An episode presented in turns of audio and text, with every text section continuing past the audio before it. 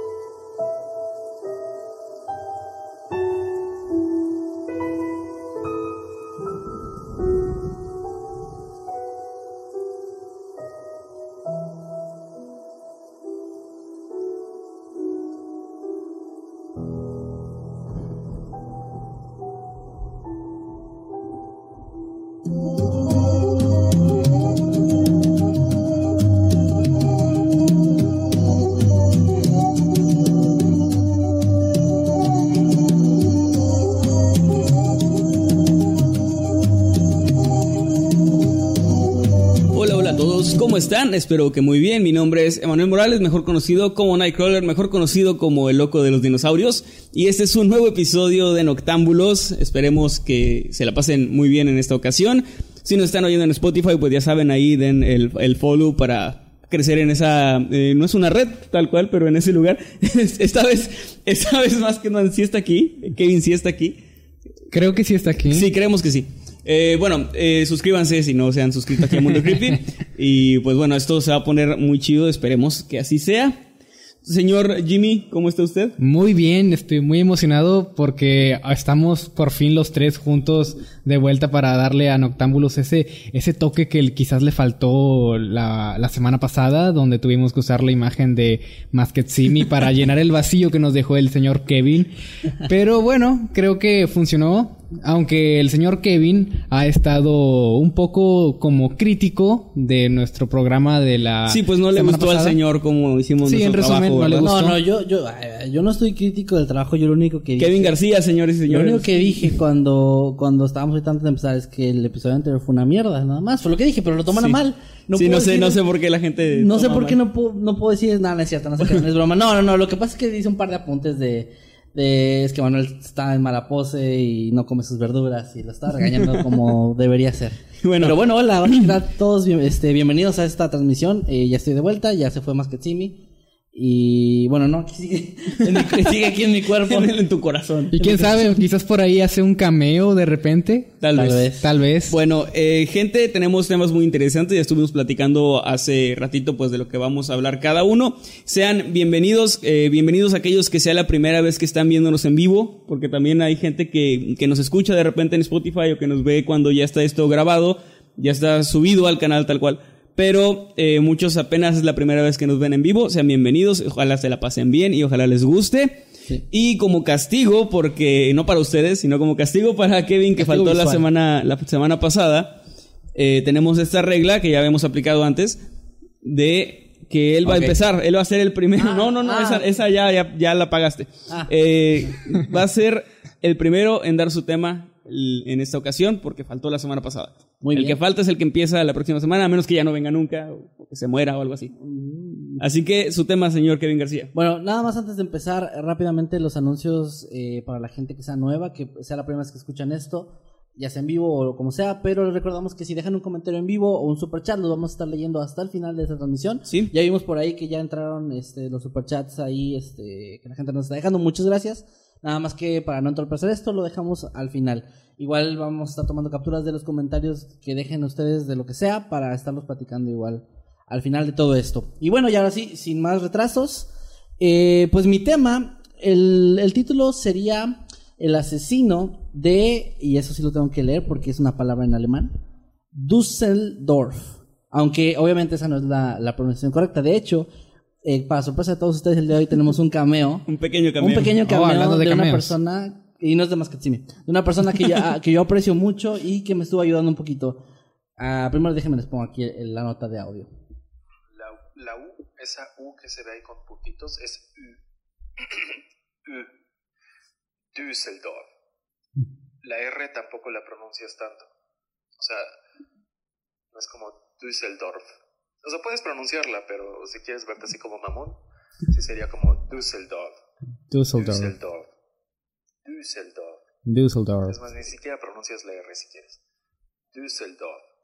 Bueno, pues ahí como lo escucharon, eh, mi compañero y amigo eh, Ricardo Segura, alias Herdunkelheit, pues si no lo conocen, vayan y vean su canal de YouTube de terror, es muy muy bueno. Él sí sabe alemán, él sí toma clases de este idioma, así que él lo pronunció bien. De hecho, parece Pero- alemán. De hecho, parece alemán, pues está guapo, está alto y es, es un hombre perfecto. Y bueno, él eh, pues me mandó este audio ahí ayudándome con la pronunciación. Yo no lo quería hacer mal, entonces lo, lo hice de esta forma. Y les, les advierto que de aquí en adelante no voy a seguir lo que me enseñó, voy a seguirle diciendo Düsseldorf.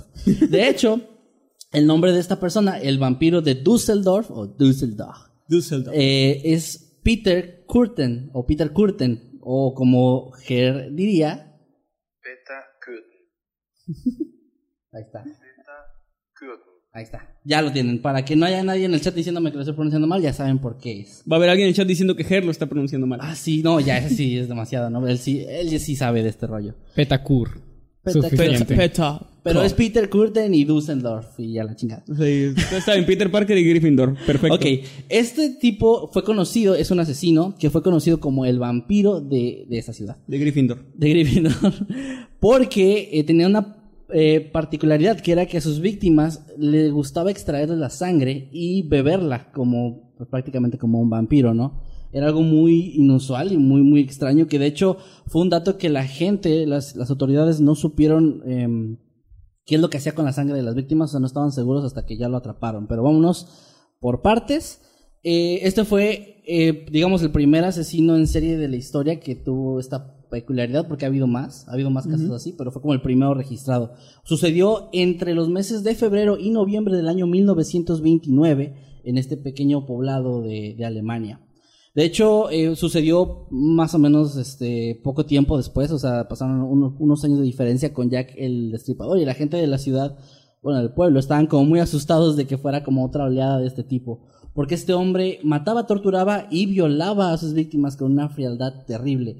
Pero tenía una diferencia muy marcada con asesinos del estilo de Jack, ya que él sí se comportaba de una forma violenta, eh, digamos, inusual. No se veía que sus, sus ataques fueran como muy planeados, meticulosos, ni con... Ni no, que no eran hechos de alguien tan inteligente, que también es una, una cualidad que suelen tener algunos asesinos que son sumamente eh, inteligentes y tratan de no dejar pistas y etcétera. Él no, él era como un animal salvaje, o sea, la- las víctimas parecía que las había atacado un lobo o un oso o algo así por la forma en la que las dejaba. Em, algo o alguien desató su instinto asesino más primario cuando llevó múltiples asesinatos numerosos y asaltos sexuales también, que no tardaron nada de tiempo en alcanzar fama mundial. O sea, este fue un caso que se conoció en todo el mundo después de, de que pues en esos meses pasaron tantas cosas horribles. Hubo, por ejemplo, el caso de una niña de 8 años a la cual asesinó, también a dos hermanas de 17 y una mujer cuyo cuerpo fue destrozado a martillazos hasta la muerte. Era muy brutal. Las víctimas eh, eran algunas estranguladas, otras A degolladas. ver, estás hablando de 1929. 29, sí, ¿Qué, 29. qué videojuegos había en ese tiempo eh, Eh, que, que incitaron a este hombre a Bueno, mira, eso? pues en ese tiempo salió Cyberpunk. Ah, sí, con Y- Reeves, ¿no? Sí, pero creo que ese no era, era el de Pong. Era el que provocó. El de su Mesa infancia- Pong. Sí, en su infancia lo jugó y por eso se hizo violento. Ujú. Chance Eh, y fue FIFA también. Yo creo que sí, ¿eh? Sí. Pero yo me voy más por Punk porque ya ven que está la barrita y cae la pelota y se golpea. Entonces, golpear una pelota es, Es muy violento. muy similar a golpear una cabeza con un martillo. Sí, Sí, no, pero en hecho- el fútbol también golpeas pelotas, así que yo pienso Sí, que es es una teoría bastante factible. También, Eh. sí. FIFA, FIFA 1929. Y bueno, obviamente, gente, es para los. o FIFA sea, 1929, sí. Estamos obviamente burlándonos de esto, ¿verdad? No, no vayan a creer ninguno de estos datos que estamos diciendo. El punto es que, eh, sí, el, el tipo empezó a llevar una oleada de asesinatos muy horribles y les decía, no seguían un patrón en específico, las agredía. El único, la única cosa que se compartía ahí con cada una de las víctimas era el hecho de que su sangre había sido extraída. No en su totalidad, pero sí se notaba que una gran parte. Pero las mataba de diferentes maneras. Algunas ni siquiera las violaba, pero sí las, las martillaba hasta golpes, eh, perdón, hasta la muerte, etcétera. Y bueno, los actos criminales de este asesino llegaron a ser tan maquiavélicos que tenían a la localidad sumida en el pánico. Nadie se atrevía a caminar solo por las noches en la ciudad, ni hombres ni mujeres. Y la policía incluso llegó a ofrecer recompensas altísimas por la cabeza de este hombre, o al menos por pistas que pudieran llegar a, dar con su paradero, porque al inicio nadie sabía qué estaba pasando ni de quién se trataba. El caso se resolvió hasta el año 1930, en mayo, cuando Pues, este criminal... No tardaron tanto, ¿eh? O sea, un año. Sí, no fue mucho tiempo, sin embargo, por la cantidad de gente que murió fue como Mm. muy sonado, fue, y sobre todo el hecho de que era algo muy, este, muy violento, es que, es que era eso, como que llamó mucho la atención de la gente que fuera algo tan agresivo, que era, como les decía, no era nada meticuloso. En fin, eh, el tipo lo capturaron porque cometió un error básico para alguien con el historial que tenía. Dejó con vida a una persona, una empleada doméstica a la que había violado en un bosque cercano, la había estrangulado previamente para poder abusar de ella, pero no la mató. El asesino después de que llegó al clímax cuando la estaba violando, se marchó pensando que la había dejado muerta porque estaba desmayada, pero o sea, no, no, se la dejó, no la dejó viva como a propósito, digamos. No. Yo creí que la había dejado vivir, que la había perdonado, pero realmente fue un error. no se eh, aseguró que estaba sí. muerta. Y bueno, ella obviamente pues se despertó, corrió a denunciarlo a la policía y en un poco tiempo, como sí lo logró identificar, en poco tiempo ya había detalles muy precisos que, que lograron que, la- que las autoridades pudieran dar con él. Fíjate que está muy chido por esa gente que sabe describir, que tiene buena memoria para los rostros, porque eso ojalá que, que no lo necesiten nunca, pero si lo llegan a necesitar, pues es vital para poder, eh, para poder eh, localizar a alguien, algún familiar perdido, por ejemplo, saber describirlo y para poder identificar a alguien que puede haber cometido un delito, también el, el memorizar rostros. Y yo tengo mucho miedo por eso, porque soy pésimo para memorizar y para, o sea, yo sé que, que si voy caminando con, con alguien y de repente se pierde y lo tengo que reportar como desaparecido y me preguntan de qué color era su playera, no voy a tener ni puta idea. Y eso afecta, afecta bastante. Y también si alguien me asalta, si alguien me, me, pues comete algún delito, ¿no? Y yo soy testigo, no sabría cómo describirlo porque tengo pésima memoria para los rostros y para las personas en general, o sea, para decir medía más o menos tanto o algo así, soy, soy muy malo para eso. Pero sí, sí ocupa una capacidad cerebral bastante elevada porque una cosa es el recordar algo que tú viste y otra cosa es recordar algo a lo que sinceramente no le pusiste atención en el momento. Porque bueno, en este caso pues es una persona que le hizo daño a esta mujer y logró describir al hombre, pero ¿qué pasa si te preguntan sobre detalles a los que tú no prestaste, prestaste atención pero estabas ahí para observarlo? ¿Qué tal si tú viste a un hombre extraño, verdad? que dijiste, ah, qué raro, pero bueno, bye. Y cuando después te dice, ah, cuando alguien te cuestiona, un, un policía, digamos, oye, ¿viste un hombre que estaba así? Sí, y bueno, ¿y qué más viste? Pues no me acuerdo porque no le puse atención. Es como siempre dicen, no le presté importancia. Sí. Y creo que es algo que sí debería asustarnos, como bien dijo Emanuel, porque si no recuerdas detalles precisos, no vas a dar con nadie. Incluso si logras describir el aspecto, pues como estaba vestido, no dice mucho. Lo que realmente cuenta es Los rasgos físicos. los rasgos ¿no? físicos, ¿no? Quizás un tatuaje en, en algún lugar o de qué era el tatuaje. Y son cosas que si no recuerdas, pues para que den con tu asesino es, o tu asesino o tu agresor, pues es muy difícil. De hecho, eh, me acuerdo que, bueno, eso no tiene nada que ver con el caso que estoy diciendo, pero me acuerdo que leí hace poco tiempo que hicieron como un estudio en el cual pusieron a varias personas a, presenciar un, un- algo actuado, digamos, y todas sabían que iban a haber preguntas, pero no sabían sobre qué. Entonces, eh, Oh, por sí. separado les hicieron las preguntas y trataban de describir como a la misma persona. O sea, ellos no sabían que estaban tratando de describir a la misma persona. Y era básicamente como esa metáfora del elefante, de, del cuarto oscuro con el elefante, no sé si la han escuchado. Sí. Que es de que cada quien ve- toca o ve algo diferente y, y todos escribían, entre todos se lograba hacer más o menos una imagen cercana, pero todos escribían y había muchas contradicciones. Sí. Escribían cosas diferentes y, y todo eso. La memoria además se puede llegar a manipular incluso. también. Sí. Ah, no sé si es el mismo, el mismo experimento, pero llegué a ver algo así donde le preguntaban y tenía una chaqueta amarilla. Ah, y- sí, sí. Ah, sí, y realmente no, no era así. Sí, es cierto, exactamente. Entonces también es, son dos cosas. Es el hecho de que la mayoría de la gente no recuerda las cosas también, así como dices tú, hermano, o sea, es, es difícil para la mayoría de la gente. Y también el trabajo policiaco que se haga. O sea, la persona que esté preguntando tiene que saber muy bien cómo sacar esa información. Como tú dices, sin hacer eso de... em, Sí, sin manipularla. digamos, no manipular, sino como... eh, o bueno, manipular, pero no de forma Sí, intencional. no, no intencionalmente. Ajá, como que no, no hacerle preguntas que le despierten memorias falsas, ¿no? Y eso también suele ser un problema. Pero bueno, regresando al caso, afortunadamente eh, no pasó así. A pesar de la época, que también es una época muy diferente a, a la de ahora, sí, sí dieron con él. En fin, eh, pues como les había dicho, es, se, llama, se trata de Peter Curtin y era un conductor de camión casado con una mujer socialmente distinguida. En su ficha delictiva ya de hecho Espera, figuraba- ¿qué mujer socialmente distinguida está casada con, ¿Con un señor que maneja un camión? O sea, no que tenga algo de malo, pero está raro que, que Sobre- un camionero esté casado con alguien de alta sociedad, ¿no? Exactamente, sobre todo en la época. Ajá. Porque en, di- en dichos tiempos es como tú tienes que estar con alguien de tu misma clase social o cosas Sí, por el o sea, estilo. eso implicaría que a lo mejor él era camionero, pero era muy rico o algo así, o no sé. O quizás tenía algún tipo de amistad o influencias. Quién sabe. Pero alturas es- es un poco extraño. es cual- cual- cualquier cosa comparado Tal con, vez las, con los hechos. uno de esos casos donde la esposa tenía o venía de una familia influyente, pero, pero tiene como. pues, mucha gente tiende a salirse como de eso. De Sí. ese ambiente, es como que no, yo quiero estar con este vagabundo. Yo quiero estar con este asesino Bueno, de, ya lo de la sabía. carretera ahí. Con este vampiro. con este vampiro. Y bueno, eh, les decía, en su ficha delictiva, cuando ya dieron con él y vieron quién era, ya figuraban delitos de, de eh, agresivos y, de mm, agresión sexual. O sea, ya tenía varios este, Antecedentes. Antecedentes, exactamente. Entonces, ya era donde ya más o menos se podía ver que sí, este, o sea, todo lo que la vida de este hombre había, había pasado, pues llevaba hacia ese punto. De hecho, la infancia de este tipo había sido bastante miserable. Su padre era alcohólico y maltrataba a su mamá y violaba a sus hermanas.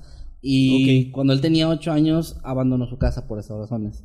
Entonces, digamos, eh, es de esas casas donde se puede dar con dos vertientes diferentes. Tratas de alejarte de eso o te afecta tanto que te vuelves Que haces lo mismo, repites el ciclo, ¿no? Sí, y en este caso, obviamente, pues así fue.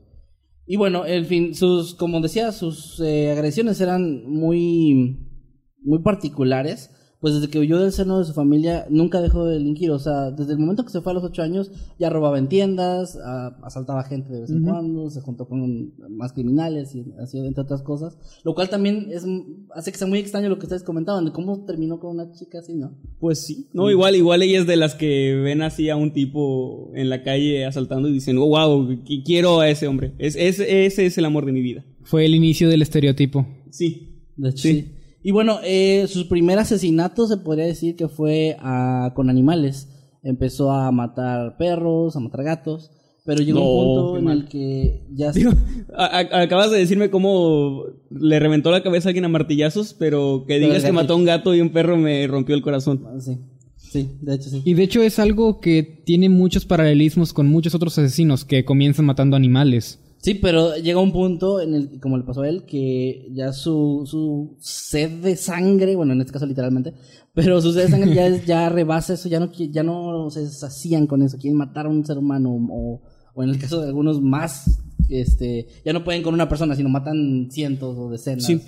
como que va Se, aumentando. se vuelve una especie de adicción, tengo entendido. Es como Sí. que algo, son- se vuelven dependientes de, de matar. Incluso hay asesinos que tratan de hacer que los capturen. O sea, saben que, que están mal y, y ellos tratan, pues inconscientemente o a veces hasta conscientemente, de, hacer que los capturen porque saben que, que si no lo hacen van a seguir matando. Sí. Y bueno, pues les decía, mataba animales hasta que un día, en 1913, merodeaba una casa para robarla, pero dentro se encontró a una niña de 13 años que estaba durmiendo en su habitación y sin dudarlo, pues la comenzó a estrangular, a violar y luego la mató. Y bueno, la leyenda de que es un vampiro o el del apodo que tenía como vampiro nació cuando ya estaba arrestado, ya hasta que lo, lo tenían ya eh, tras las rejas. Fue cuando confesó su enorme gusto por escuchar los chorros de sangre de sus víctimas saliendo de ellos Ok. Ok. y después beberlas. O sea, Ok, apenas te iba a decir que lo de escuchar no era, no ameritaba para llamarlo vampiro. no, no, no. pero ya- ya entendí. Sí, lo hacía.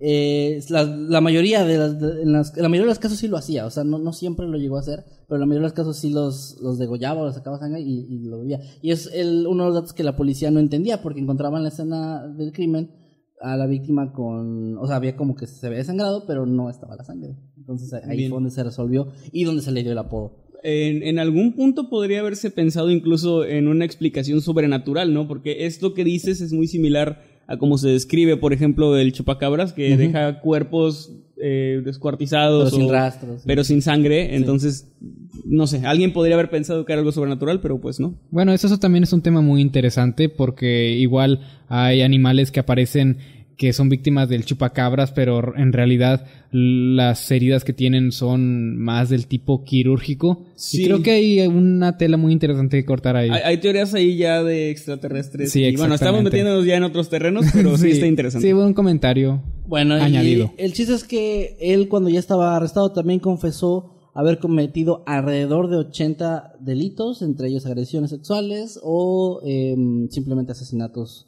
violentos. Y cuando se dio el juicio, pues el abogado que le tocó intentó con todo lo que pudo hacerlo pasar por demente para salvar, salvar a su cliente, pero no, no procedió. Y finalmente ya lo, condenaron a la guillotina, en esa época todavía se usaba eso. Ok.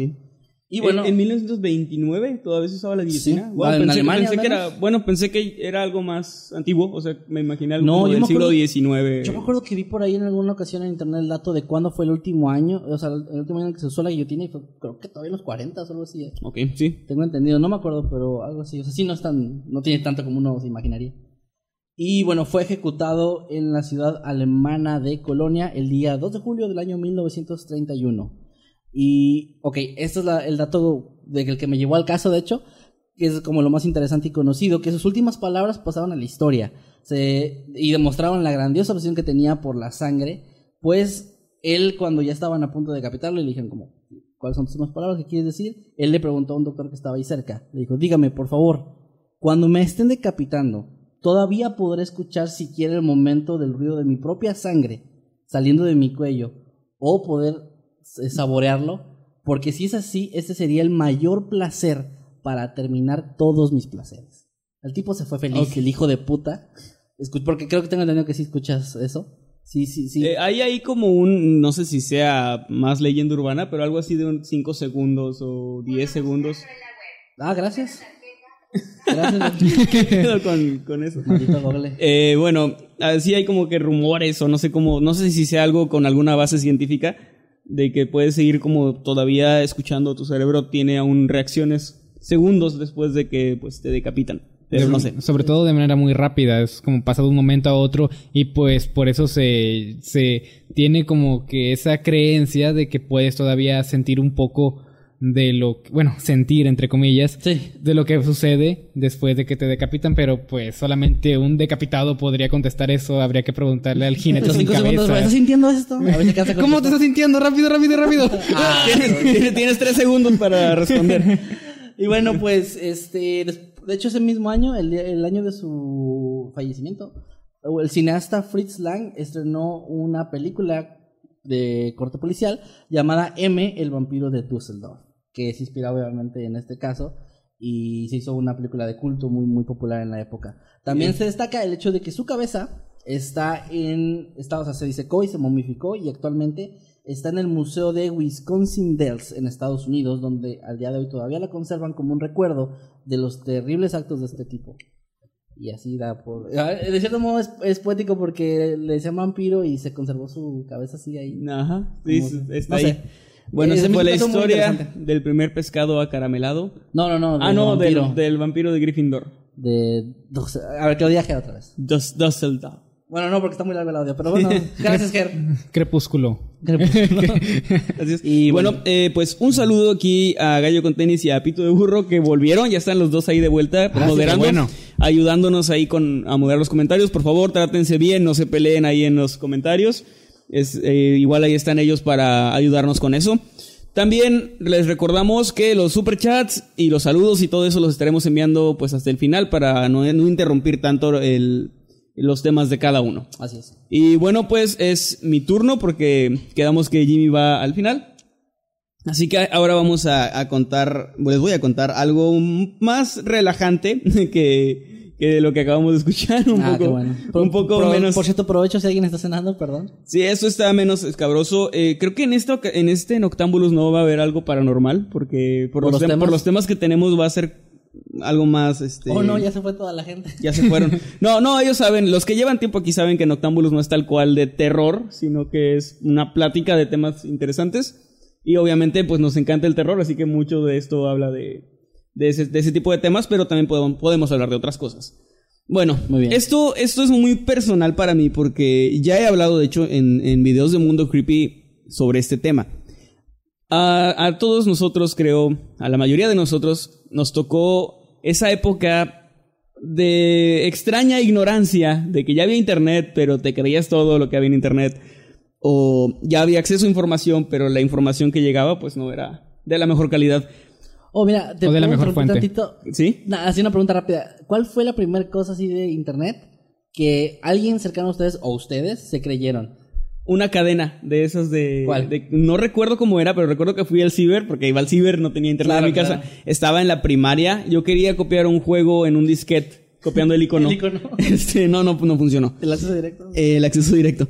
Eh, y recuerdo que en algún blog o algo, eh, o creo que era uno de estos de juegos, incluso había un comentario de, de esta es una cadena y que tu mamá se va a morir si no la compartes a tantas personas eh, por correo electrónico y yo no tenía correo electrónico ni siquiera, porque no tenía ninguna red social ni nada. Este, y que si no la compartes a 10 personas tu mamá se va a morir mañana. Una niña lo ignoró y su madre murió, ¿no? Y yo estaba viendo, ah, no mames, no tengo con quién compartirlo, mi mamá se va a morir por mi culpa. No tengo 10 amigos, ¿no? no tengo 10 amigos. Este, al final no, no lo compartí, pues no le pasó nada a mi mamá, afortunadamente. Pero sí, recuerdo que sí me dio miedo. O sea, no que me lo haya creído al 100%, pero sí sentí ese de, y si sí, y si sí le pasa algo a mi mí me mamá. pasó similar. eh, igual ignoré una cadena que decía que tu papá se iba a morir, pero no se murió mi papá, afortunadamente. El vecino sí se murió, pero mi papá no. el, el- el cartero. El cartero del lechero. Tú, Jimmy, ¿cuál fue la primera que te.? Bueno, tú, tú estás más joven que nosotros, pero. Pues no, no es una cosa en específico, pero yo diría que los primeros creepypastas. Sí, te los Claro, creí. sí. Claro que me los creía. Y uno que destaca sería el de smiledog.jpg. No sé si lo conozcan. Bueno, yo me clásico. creí Candlecove. Candlecove. La fue la primera creepypasta que leí en mi vida y yo creía que era real. Así, no mames, esto es un caso bien chingón. Me puse a investigar tanto que llegué al autor y llegué pues a lo que era una creepypasta. Pero lejos de enojarme o de, de decepcionarme, fue como, wow, este tipo pudo escribir algo tan chingón. Sí. Entonces me puse a buscar más creepypastas y ya sabiendo que son historias escritas por alguien, se me hizo aún mejor porque era como tanta creatividad y, y cómo puedes manejar un personaje, cómo puedes crear una situación que te dé miedo. Y creo que también eso tiene mucho que ver en, en lo que terminamos haciendo, ¿no? En lo que nos dedicamos ahora. Sí, bueno, ah, yo. Sí, bueno, sí. bueno, como te iba diciendo. no, pero me pasó muy igual con, con, es- con la creepypasta que, que te menciono. Porque yo quedé muy perturbado. Porque, o sea, una foto que si la ves te podría, te puede llevar a la locura, no manches, y comencé a buscarla. Y la buscaba y la buscaba. Pero obviamente Porque las que yo, yo quería que me llevara a la locura. Sí, algo así, ¿verdad? Era más que nada el morbo, ¿verdad? Pero el morbo de, de pues, pues, alguien que no sabe que eso es una historia escrita por alguien, ¿verdad? Sí, sí, sí. Pero Pero todas las fotos que encontraba, aunque sí eran perturbadoras, no eran de que, ah, no manches, no me la puedo sacar de la cabeza. En realidad no, solamente eran fotos perturbadoras, sí, pero nada del otro mundo que digamos, pero ya con el tiempo te da- vas dando cuenta de que todo es más que nada entretenimiento y pues esparcimiento de este tipo de historias en la web, porque eh, en su tiempo fueron casi casi como las nuevas películas de terror, porque Sí. la, cal- la calidad que no podías encontrar en internet, eh, en internet, en el cine, ya la podías encontrar en este medio de información tan tan variopinto como lo que es Yo me internet. atrevería a decir que las creepypastas fue, revolucionaron el terror en esa Sí, época. totalmente. Es como... Eh, Era una época muy fea para el cine de terror. Ahorita el cine de terror está resurgiendo muy cabrón, la verdad. eh, acabo de ver varias películas que están muy chidas. Eh, El año pasado salieron algunas, este año parece que van a salir más. Pero me acuerdo que por ahí 2007, 2008 Sí, era, estaba muy, muy mal. O sea, había películas de terror, pero muy malas. Era cuando contadas. clasificaban terror eh, la novia de Chucky, ¿no? Sí, que vamos Ay, a ver no, la- qué la- asco. vamos a ver así como que algún grupo de adolescentes y, y X, lo que pase después no importa. Esa es la película. Bueno, a lo que voy con esto. Lo, en los noventas y principios del 2000 había un pánico religioso hacia todo lo que fuera satánico y se acusaba a caricaturas, a todo lo que estuviera de moda, como aún se hace de hecho, pero ya con menos repercusión Sí. de ser satánico. Y obviamente lo que estaba de moda era Pokémon, era Dragon, Dragon Ball, Ball. era el anime en general que estaba como surgiendo mucho, especialmente en Latinoamérica, que apenas nos empezó a llegar por ahí de eh, 80s, 90s. Ajá. Y eh, me acuerdo mucho de una ocasión en la que en la primaria, cosa que es totalmente extraña y no sé si ilegal, pero en la primaria, en la salida, había gente repartiendo folletitos. Y era un folletito con un texto no muy largo de supuestamente los significados de los nombres de Dragon Ball. Ah, Les sí. tocó leer eso. Sí, sí, sí. Bueno, en ese en particular a mí no me tocó. Bueno, no, a mí sí me tocó. Encontré ese texto, lo encontré en internet, No así tal cual, el mismo texto. Qué joya. Y se los voy a leer para que podamos escuchar esta sarta de estupideces que, que mucha gente y, y que mucha gente se creyó. Al leerlo ahora ya siendo un adulto, yo creo que lo hizo alguien para trolear. O sea, realmente por los datos que da, nadie creo que sea capaz de inventar esas pendejadas para engañar a la gente y atraerlos a una religión y hacerlos... Bueno, prefiero pensar que fue troleada, pero que de alguna forma se volvió pues viral dentro de lo que cabe para la época. Y se hizo muy famoso. Yo sí recuerdo a, a papás, ya lo he comentado, de hecho tengo videos al respecto en el canal de cosas que nos dijeron que eran del diablo, pero no había encontrado tal cual este texto. Y me, me pone nostálgico, pero también recuerdo mucho que hubo papás, padres de familia en la primaria, que ya no dejaron a sus hijos ver Dragon Ball, que les quitaron los juguetes. A mí me llegaron muchos juguetes de Dragon Ball y de Pokémon y una sábana muy bonita de Pokémon.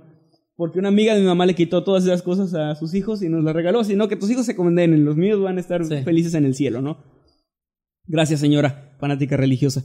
Y este señor, eh, el predicador que decía que las tarjetas de Yu-Gi-Oh! y ¿cómo se llamaba? Eh, Este, José Irion. José Irión, ese hijo de puta, pues Josué. también, no, también contribuyó mucho. Escuchen, Pero- escuchen, escuchen. Los Nintendos. PlayStation. Ninte- Eh, whatever. whatever. Whatever. por fijar la vista en el screen.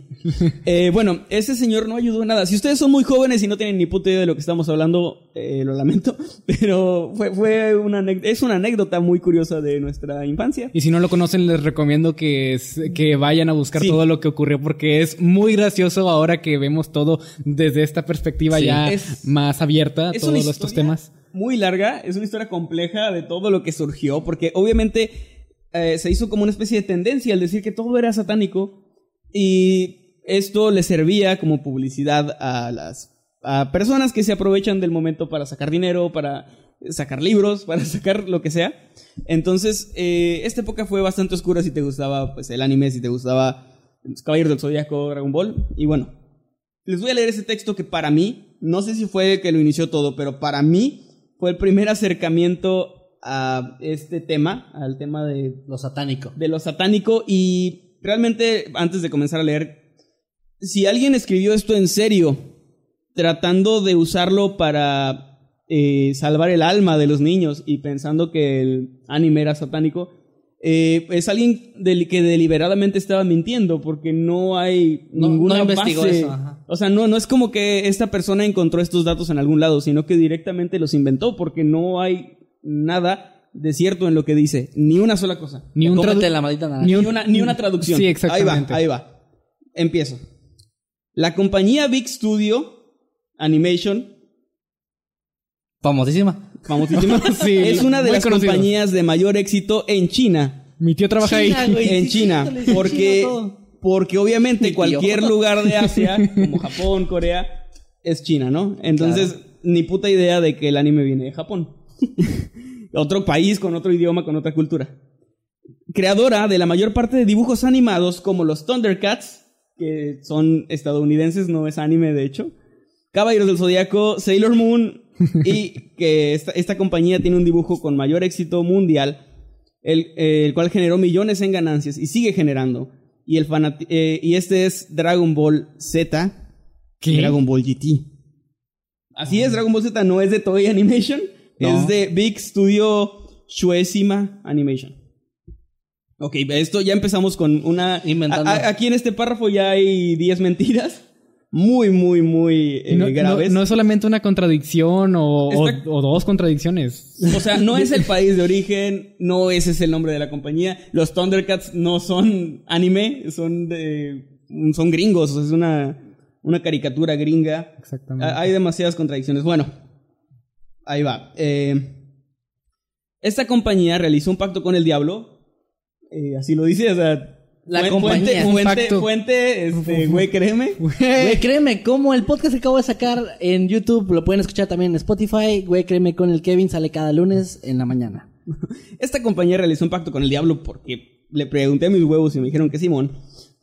Güey, Y sus, y sus creadores son los más grandes satanistas conocidos en el Oriente, porque todos sabemos que en Ah, Asia, ok. pues, la religión cristiana y el satanismo, pues, son... Igual de grandes. Sí, sí.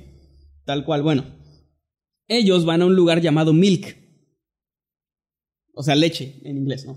Milk. Que es una colonia china que se caracteriza porque todos sus habitantes son brujos. O sea, es como el catemaco de, de allá, ¿no? Hechiceros, satanistas y espiritistas. Y a continuación se mostrarán unas pequeñas reflexiones para analizar. Muy bien. Oh, Ok, ok. Estoy aprendiendo, ahora, estoy aprendiendo. esto de Milk tiene. Más adelante va a tener un poco más de sentido. Estoy haciendo comillas para los que nos escuchan en Spotify. La base de este dibujo chino. Por eso les digo que creo que alguien lo hizo troleando. Ah, Quiero quizá. pensar que alguien lo hizo troleando. Escrito por el sacerdote budista chino Wu Cheng. O sea, no, no fue Akira Toriyama, fue Wu Cheng, un chino. Un chino. De seguro y su nombre, Dragon Ball. Ching chong. Su, su nombre, Dragon Ball. Les recuerdo que el inglés empezó a implementar hace relativamente poco tiempo en México. O sea, estos tipos se aprovecharon de que en los noventas una gran parte de la población no hablaba inglés para nada. O sea, no tenían ni idea de que Dragon Ball es bola de dragón o esfera de dragón. Bueno, su nombre Dragon Ball, que significa la bestia en venida, No, no manches. y admiten que este significado, este significado en toda China, o sea, en toda China se sabe perfectamente qué eso significa. En la producción sobresale un luchador de artes marciales. No sé si lo conocen. Su nombre es Goku. Pero su verdadero nombre es Kakaroto, que no significa zanahoria. Significa posesión demoníaca. Wow. Kakaroto, sí. Este luchador pertenece al mundo de los Saiyajines, así dice Saiyajines con Y. El mundo de los... significa en algunas ciudades orientales poseídos por el diablo. Eso es lo que significa. Saiyajines poseídos por el diablo. Es como, Oye, es como pero- el Lionel Hutz. eh, ¿Es Lionel Hutz? No, no, no, el, de- el, de- El del monorriel, el del monorriel. Saiyajines igual poseídos por el diablo. Pero, pero, ¿qué había dicho que significaba Kakaroto según este texto? Kakaroto es, aquí lo tengo, posesión demoníaca y Saiyajines poseídos por el diablo. O sea, no es como... Es O casi, sea, casi, casi el Kaka es plural. posesión y Roto es demoníaca. Saya es poseídos y Jin es por el diablo. Ok, ya comenzamos a sacarle un poco de sentido. Bueno, sentido Vamos a hacer un dentro de la... diccionario. Diccionario, diccionario chino satánico o español. Ajá. Eh, ok, poseídos por el diablo. Goku pelea con varias técnicas especiales. Eh, en efecto, de la cantidad de kit o sea, el ki, creo, pero pusieron kit, eh, de ki que posea el luchador. Estas, sus técnicas, los niños las repiten, ¿no? O sea, las repiten sin saber su significado, sin saber que, por ejemplo, Kamehameha, que aquí más bien lo, lo ponen la técnica Kamehameha, es una palabra clave de los brujos y espiritistas para invocar a Satán que utilizan en ritos satánicos. No dice, qué, no dice qué significa, dice Eh, que... Estaría mamalón que se fuera cierto, güey. Imagino a los pinches monjes ahí. Jame, jame, y se parece el diablo. La técnica del, del Kaioken, con Y, así, Kaioken, Kaioken, ajá. Kaioken. mm, eh, solo dice así, Kaioken, maldad por nuestras vidas, la poderosa fuerza diabólica que ofrece el diablo a los hechiceros, a cambio, cambio con NB, a cambio Es que de acá sus vidas. también es algo satánico. Ellos esperan seis días para prepararse y recibir esta fuerza demoníaca. Este Goku tiene una esposa llamada Milk. Claro, porque todo el ¿Por mundo sabe que en Japón es milk. Dato curioso, originalmente Milk no se llama Milk, ese, ese nombre se lo pusieron aquí en Latinoamérica porque originalmente se llama Chichi y como somos bien albureros aquí, pues no querían que, Que le dijeran que le dijeran Chichi, entonces lo cambiaron por Milk, así que ni siquiera, o sea, no, eso, los güeyes que hicieron a Dragon Ball no tienen ni puta idea de cómo De le decimos Milk. aquí, o sea, no, ellos le dicen Chichi. Y bueno, según esto, eh, su esposa llamada Milk, que es el nombre de esta colonia de habitantes brujos, este, donde se reúnen los hechiceros. No, los martes y miércoles, tienen los datos de, de cuándo se reúnen, güey. Martes y miércoles. el suegro de Goku se llama Oxatán. Es la primera cosa que sí tendría sentido que dijeran. O sea, de Oxatán es como, ah, no mames, algo de Satanás, Satán, ¿no? sí. ¿Qué quiere decir mi Satán? También sus amigos inseparables son Pícoro, que no significa este caracol, significa el rey maligno del otro mundo. Está muy cabrón como en, en este lenguaje chino satánico una palabra de, de pocas letras significa Un una oración completa. Pues de hecho, Piccolo es el rey de los demonios, o sea, eso En no lo teoría sabía. sí, no, vio, no vio la caricatura, porque en la Creo que caricatura no. lo dicen así como directamente. Soy, ah, soy Pico, el rey de los demonios. Son malos. Bueno, Es como, se siente como si quien escribió esto hubiera dicho bastantes mentiras solamente para llegar a la parte de Mr. Satán. Sí, como que para que eso tuviera sentido. ¿no? Sí, exactamente. Para Sí. complementar que tenía bueno, de, de solamente Oxatán, eso. porque Mr. Satán no, no lo ha mencionado todavía. Oh. Eh, pero bueno, Picoro, el rey de los demonios. Mm. Ten Shin Han, eh, que protege a los brujos y hechiceros, le atribuyen omnipresencia y es por eso que el personaje tiene tres ojos. Qué bueno que no lo sabía, fíjate. Aquí te lo llaman, nunca ha dicho, pero ellos sí saben. Qué chido. Sí. Krillin, nombre de la hechicera del siglo XIII, según es esto. mujer. Krillin no creo que no saben, pero, bueno, nombre de una hechicera, una bruja que tenía seis cuervos negros. Decía que eran sus espíritus, es por eso que el personaje tiene seis puntos en la frente, el cual con sus espíritus él se pinta seis puntos en, dice aquí que se pinta seis puntos en la Hay frente. que alguien que les avise a los monjes, güey, porque no saben que están haciendo algo satánico. No saben. De, de los chinos. Yancha con N. Yancha. Yancha, El yancho. o sea, a lo mejor eh, Yancha sí, sí significa esto, pero Yamcha no, quién sabe. Es el nombre de un poderoso brujo. Es, está bien raro cómo no tienen mucha imaginación, porque para todo es, es un brujo, es, es una bruja, es el nombre de, una, de un hechicero. Un demonio. Ajá. Un diablo. Bueno, es el nombre de un poderoso brujo que aún existe en la China, al cual se le adora abiertamente y se dice que su creador fue Satanás. Tan, tan, tan. Roshi, maestro de Goku, es el nombre de una pócima maligna hecha a base de plantas utilizada en sus cuerpos para entrar a sus ritos satánicos. Para entrar a sus ritos satánicos, o sea, así como que a sus ritos. Así, A los ritos, a todo lo que hacen, A se todo- tienen que de se ponen Roshi para ir con y adorar a Picoro. Que, que es el rey de los demonios. Con un- pe- con un Goku. Es que Picoro es el rey de los demonios, pero no es Satanás. No, no, no. Entonces está, está medio raro. Bueno. Kaiosama, maldad eterna. Oh, no. En Masama, pecado eterno. Enma. Ah, bueno, Sama es eterno. Sama. No, déjame adivinar. Kamisama, Deja de adivinar. A- algo de eternidad, ¿verdad? infierno eterno. Kami es infierno. Ah, bueno. Rey, Rey Yoma es príncipe Satanás. ¿Y quién putas es Rey Yoma? No tengo ni idea. Se inventó un personaje. Nah, pues. Rey Yoma. No sé quién es Rey Yoma, no, por más que lo busco en mis en- no no lo no, lo- no No, figura no. En, mi- en mis mangas, no sé. Este, Ese es otro anime, pero también. sí, también también se habla de un lugar llamado Namekusi. Es que lo escribieron así, Namekuskin. Namekuskin. Namekuskin. Formadas por los idiomas árabe y chino, que están súper cerca y son este, y lenguas hermanas. ajá, Perdón, lenguas culturas, culturas hermanas. Árabe y chino, y quiere decir lugar de tormento. O sea, no sé si Name es chino y Kuskin es árabe o. Y quizás las unió para que tuviera sentido su frase. mm, no sé. Eh, bueno, lugar de tormento. Aquí se encuentra lo principal del relato de las esferas del dragón en Namekuskin, Ok, no veo la serie. el cual se llama Shailon. Shailon. Shailon, que creo que es Shenlong, creo, no sé. Que significa eterno y poderoso Satanás. Pero no sé por qué no se llama Shailon Sama. Sí, es eterno. Sí, es eterno. ¿sí? Este, pero bueno, no, no somos quien para. los signos de Dios están fuera de nuestros alcances, así que. bueno, eh, Satanás, utilizadas para invocar su nombre en los ritos satánicos. Y bueno, ya, ya para despedirnos, hemos mencionado a grosso modo pequeñas reflexiones, las cuales advierten la peligrosidad de este dibujo animado para sus hijos. En los nuevos episodios, hablan más abiertamente y presentan al infierno como un buen lugar y a la muerte como algo reversible y sin importancia, Bueno, sí Wow. les doy la razón en eso porque se mamaron con tantas resurrecciones. con las de Krillin. Estoy de acuerdo con el que escribió eso. Pero él, yo creo que se están refiriendo más que nada a la muerte como la muerte, ¿no? Como este personaje con De su la, de la con guadaña. la guadaña y la capucha. Y como, no es importante. O sea, que cualquier cosa para los niños y los padres susceptibles estarán como que, oh no, no puedo dejar que mi hijo vea esta, esta, esta caricatura del diablo, del infierno, de la China. de, de chinos satánicos.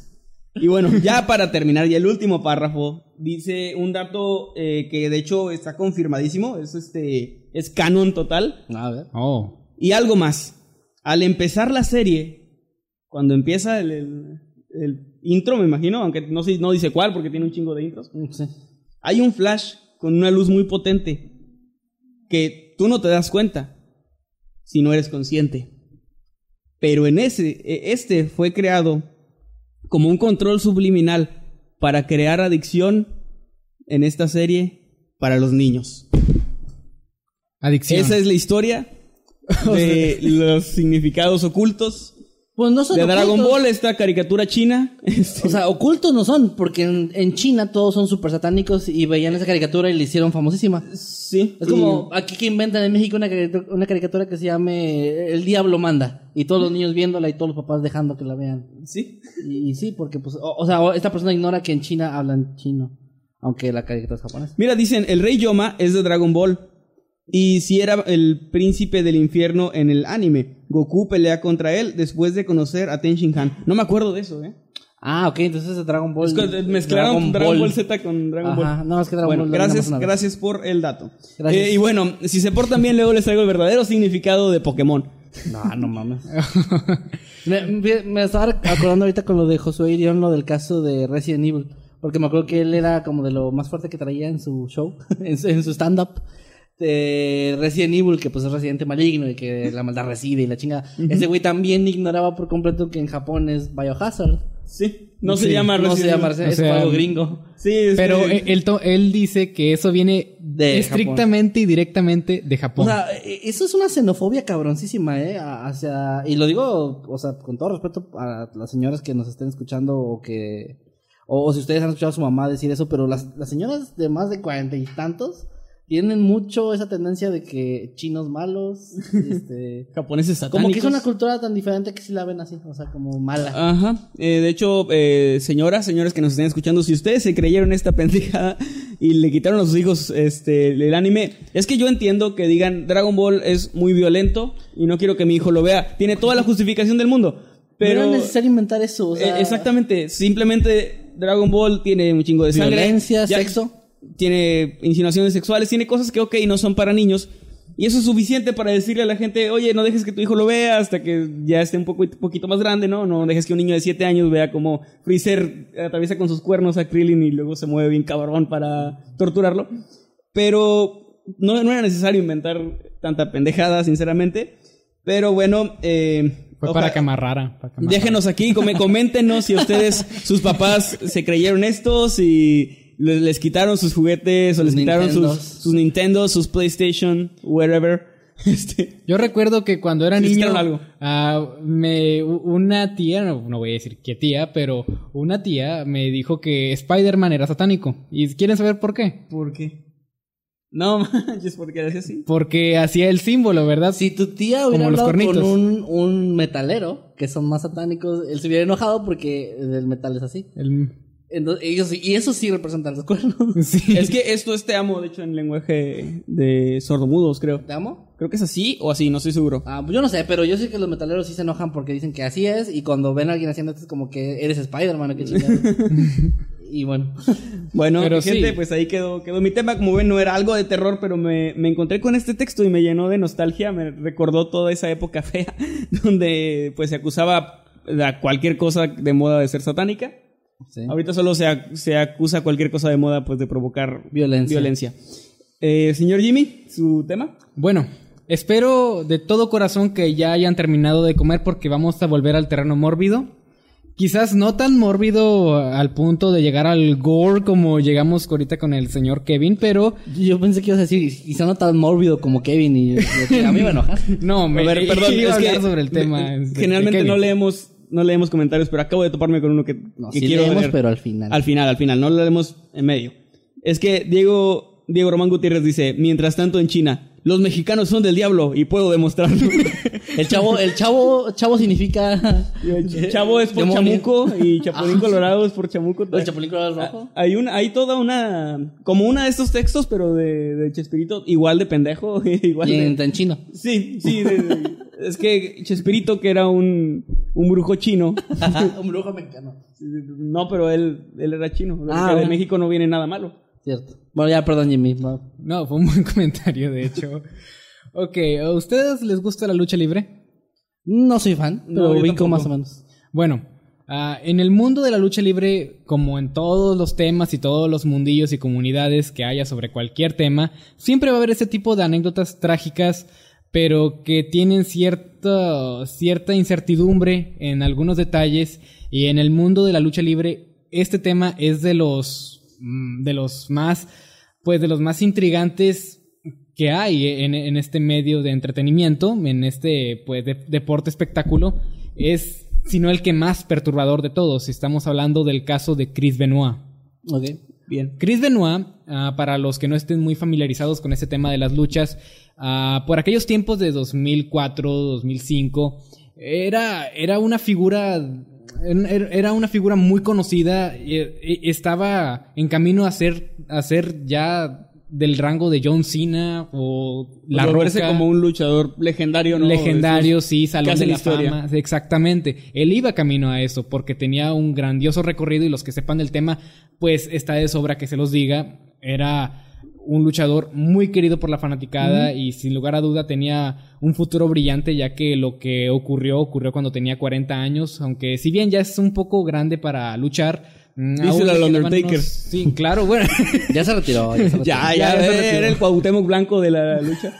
Eh, no, el Conejo Pérez de la lucha Ese güey sí sigue, creo. Sí. Bueno, Bueno, entonces es eh, lo que pasó es muy trágico y para los que no lo sepan, pues vamos a repasarlo de manera rápida y sencilla y para los que ya sepan del tema, pues vamos a volverlo a mencionar para que lo recuerden. Y esto sucedió el día 24 de junio de 2007. ok. Ok, para entender un poco mejor ah, el contexto de lo que estamos a punto de decir, ah, la WWE en específico es muy diferente a como era en aquellos tiempos, porque ustedes quizás no son fans de lo que viene siendo la lucha libre, pero en, en, aquel, en aquellos tiempos se daban sillazos en la cabeza, la violencia era muy, De- mucho de más hecho, elevada. No, no recuerdo el el año, pero fue más o menos por esa época porque ya estábamos en la secundaria. En 2007 estábamos ya en segundo de secundaria.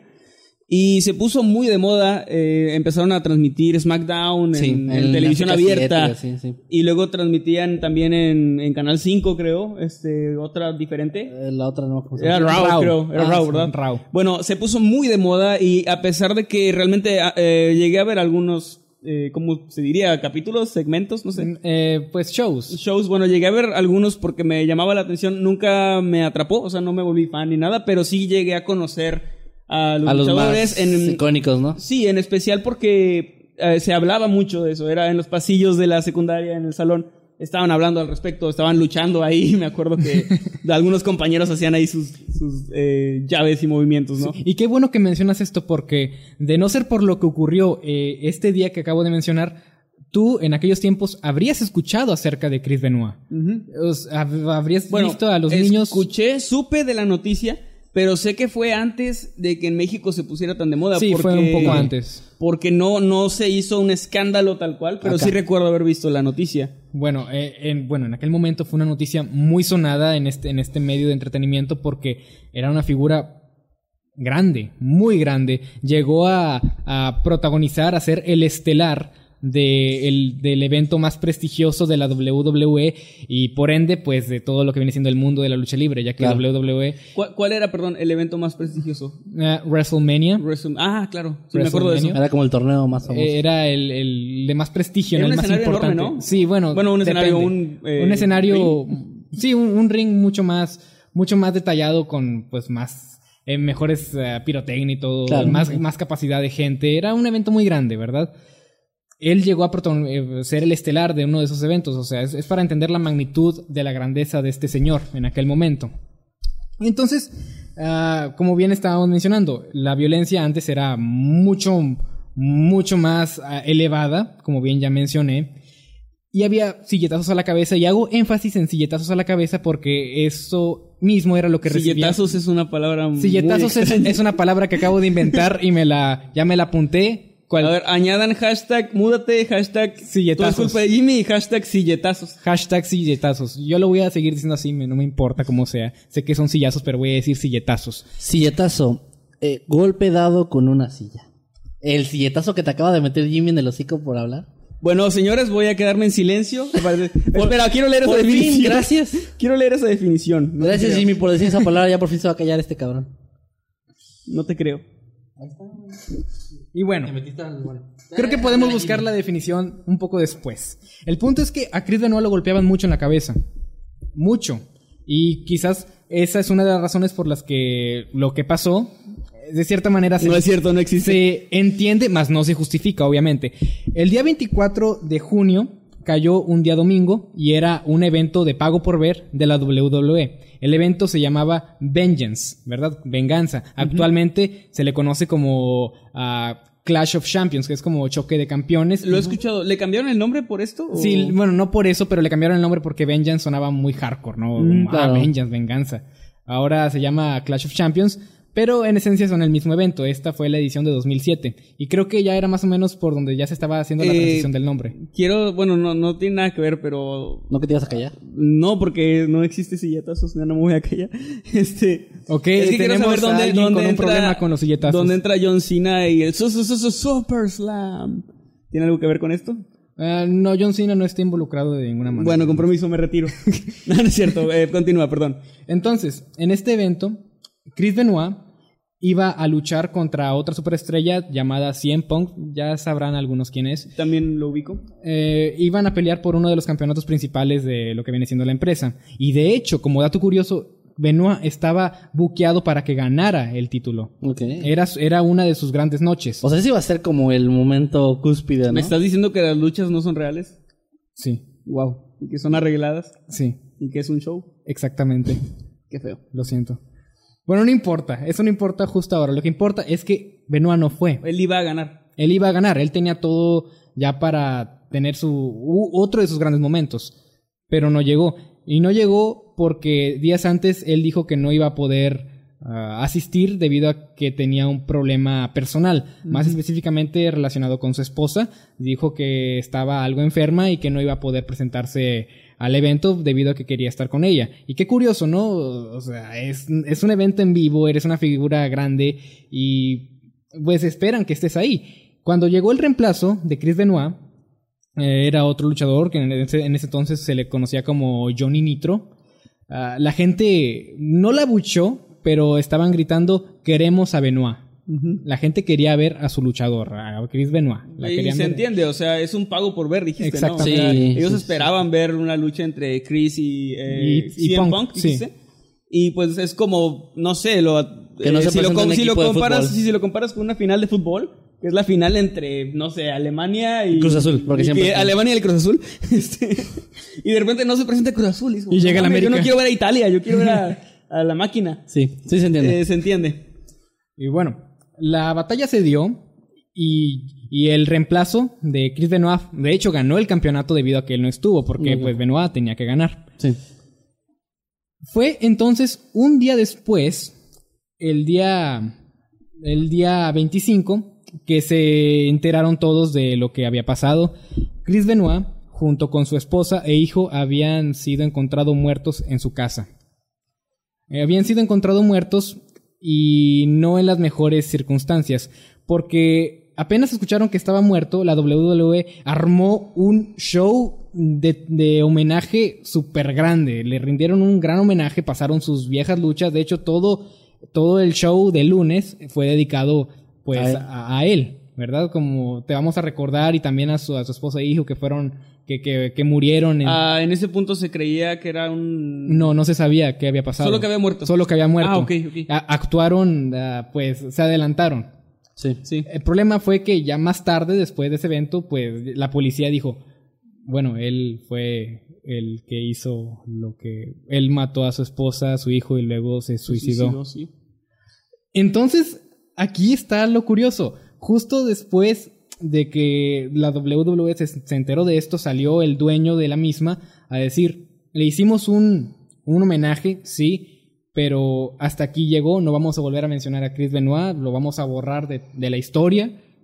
Y dicho y hecho, actualmente no vas a encontrar ninguna clase de información oficial en sitios eh, oficiales, valga la redundancia, de, de la WWE. Para, para esta compañía, él ya no existe. Oye, por ejemplo, eh, una duda que me surge, no sé si lo tengas en los datos que, tien- que buscaste, este, las luchas que dio no se pueden encontrar entonces. Ah, sí, se pueden encontrar. Internet es un lugar muy Pero grande. me refiero oficialmente. Ah, oficialmente no. O sea, O sea, se- como- me imagino que es de gente que lo grabó en su casa, que... Sí, pero me refiero a que saquen alguna especie de recopila- recopilatorios y algún luchador haya, haya peleado Ah, con no, él. no, Es para nada. De hecho, un hace- campeonato que le hayan ganado no se puede hablar. A- hace tiempo, me acuerdo que estaban pasando, sería 2009 tal vez, estaban pasando una especie de como retrospectiva, no sé si había un aniversario de algo, pero me acuerdo que estaban pasando luchas desde los 80s, 90s, y me quedé ahí viendo y dije, ¿irán a pasar a, a algo de este güey? Y, y no, o sea, realmente no, no lo pasaron omitieron nada. así como esa Eh, es lo que decías, que ya no existe, pero es también como que nunca existió, o sea, se borra toda su historia. de- Sí, ok.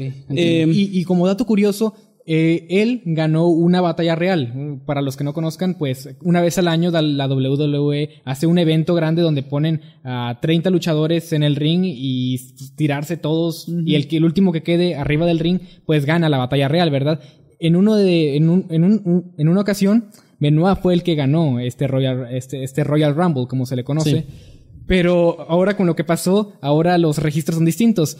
Ahora ponen que el oponente que con el que quedó al final Benoit se estaba peleando solo y se tiró solo y no hubo ganador. Así de, Ah, así de plano. reescribir todo. O sea, realmente es... Wow. eh, oficialmente esa es la historia. Esa es la historia oficial según WWE. Fíjate que está, está muy cabrón porque ahorita lo dijiste, Internet es muy grande, tenemos toda esta información, pero se imaginan que en los 70s hubiera pasado algo así y que en los 80s, los que no, no les tocó vivir la historia, escucharan de un luchador que hizo tal cosa y de que pasó. No lo creo. Pero, bien. pero, pero de repente ves que oficialmente este tipo se tiró solo del, del ring y, Exactamente. y todo eso quedaría como más oscuro, o sea, como una leyenda de un luchador al que borraron, pero no habría información. Ahorita conocemos su historia por internet y supongo hay documentales, supongo que Sí, habrá ese hay tipo de cosas, pero si hubiera pasado en una época más oscura, Diferente, sí. se hubiera quedado como, o sea, lo hubieran borr- borrado, logrado borrar tal cual de la historia.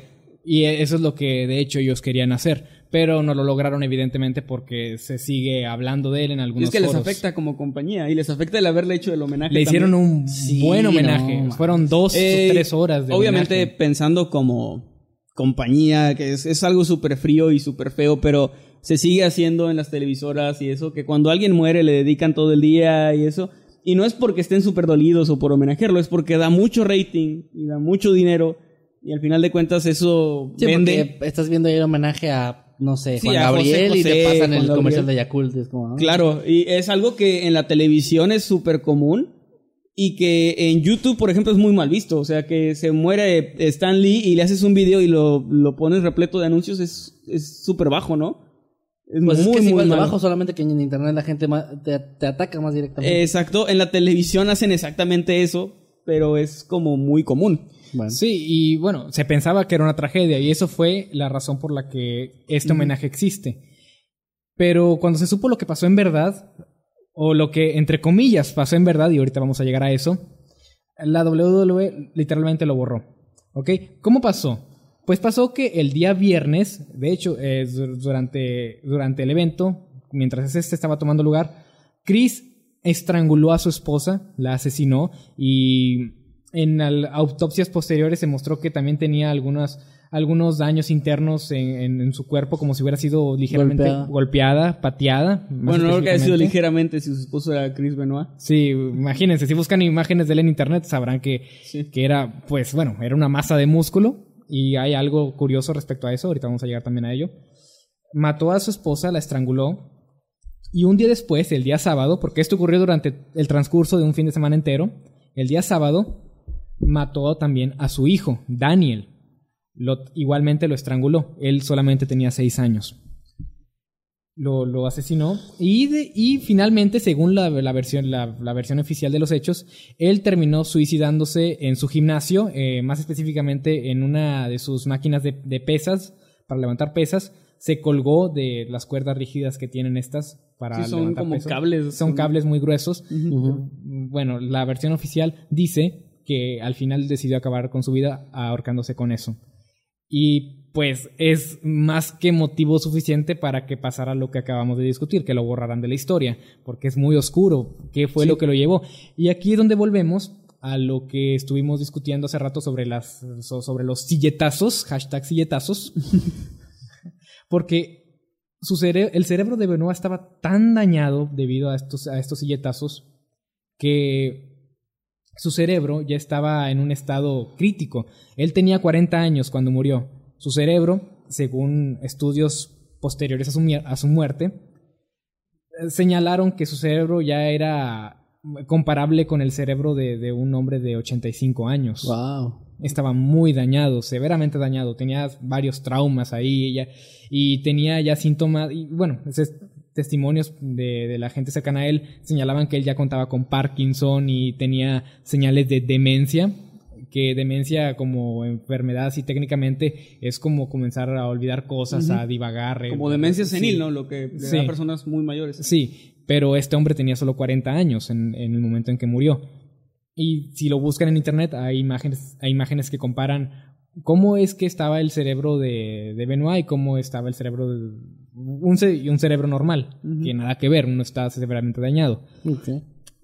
Otra cosa que apunta a, pues, que podría apuntar a por qué lo hizo es que él consumía esteroides. Y esto es algo que se sabe de él. Eh, bueno, es obvio, miren, era una masa de músculo literalmente. Y cuando tú consumes mucho de eso, ah, hay un efecto que se llama roid rage, el cual eh, son arranques de ira que ocurren en personas que consumen ese tipo de anabólicos. Y esto es algo que se, se ve en, en muchas películas representado, en muchas películas, series, incluso sátiras de personas que consumen anabólicos y, y de repente se vuelven agresivos, hostiles con la gente que está a su alrededor.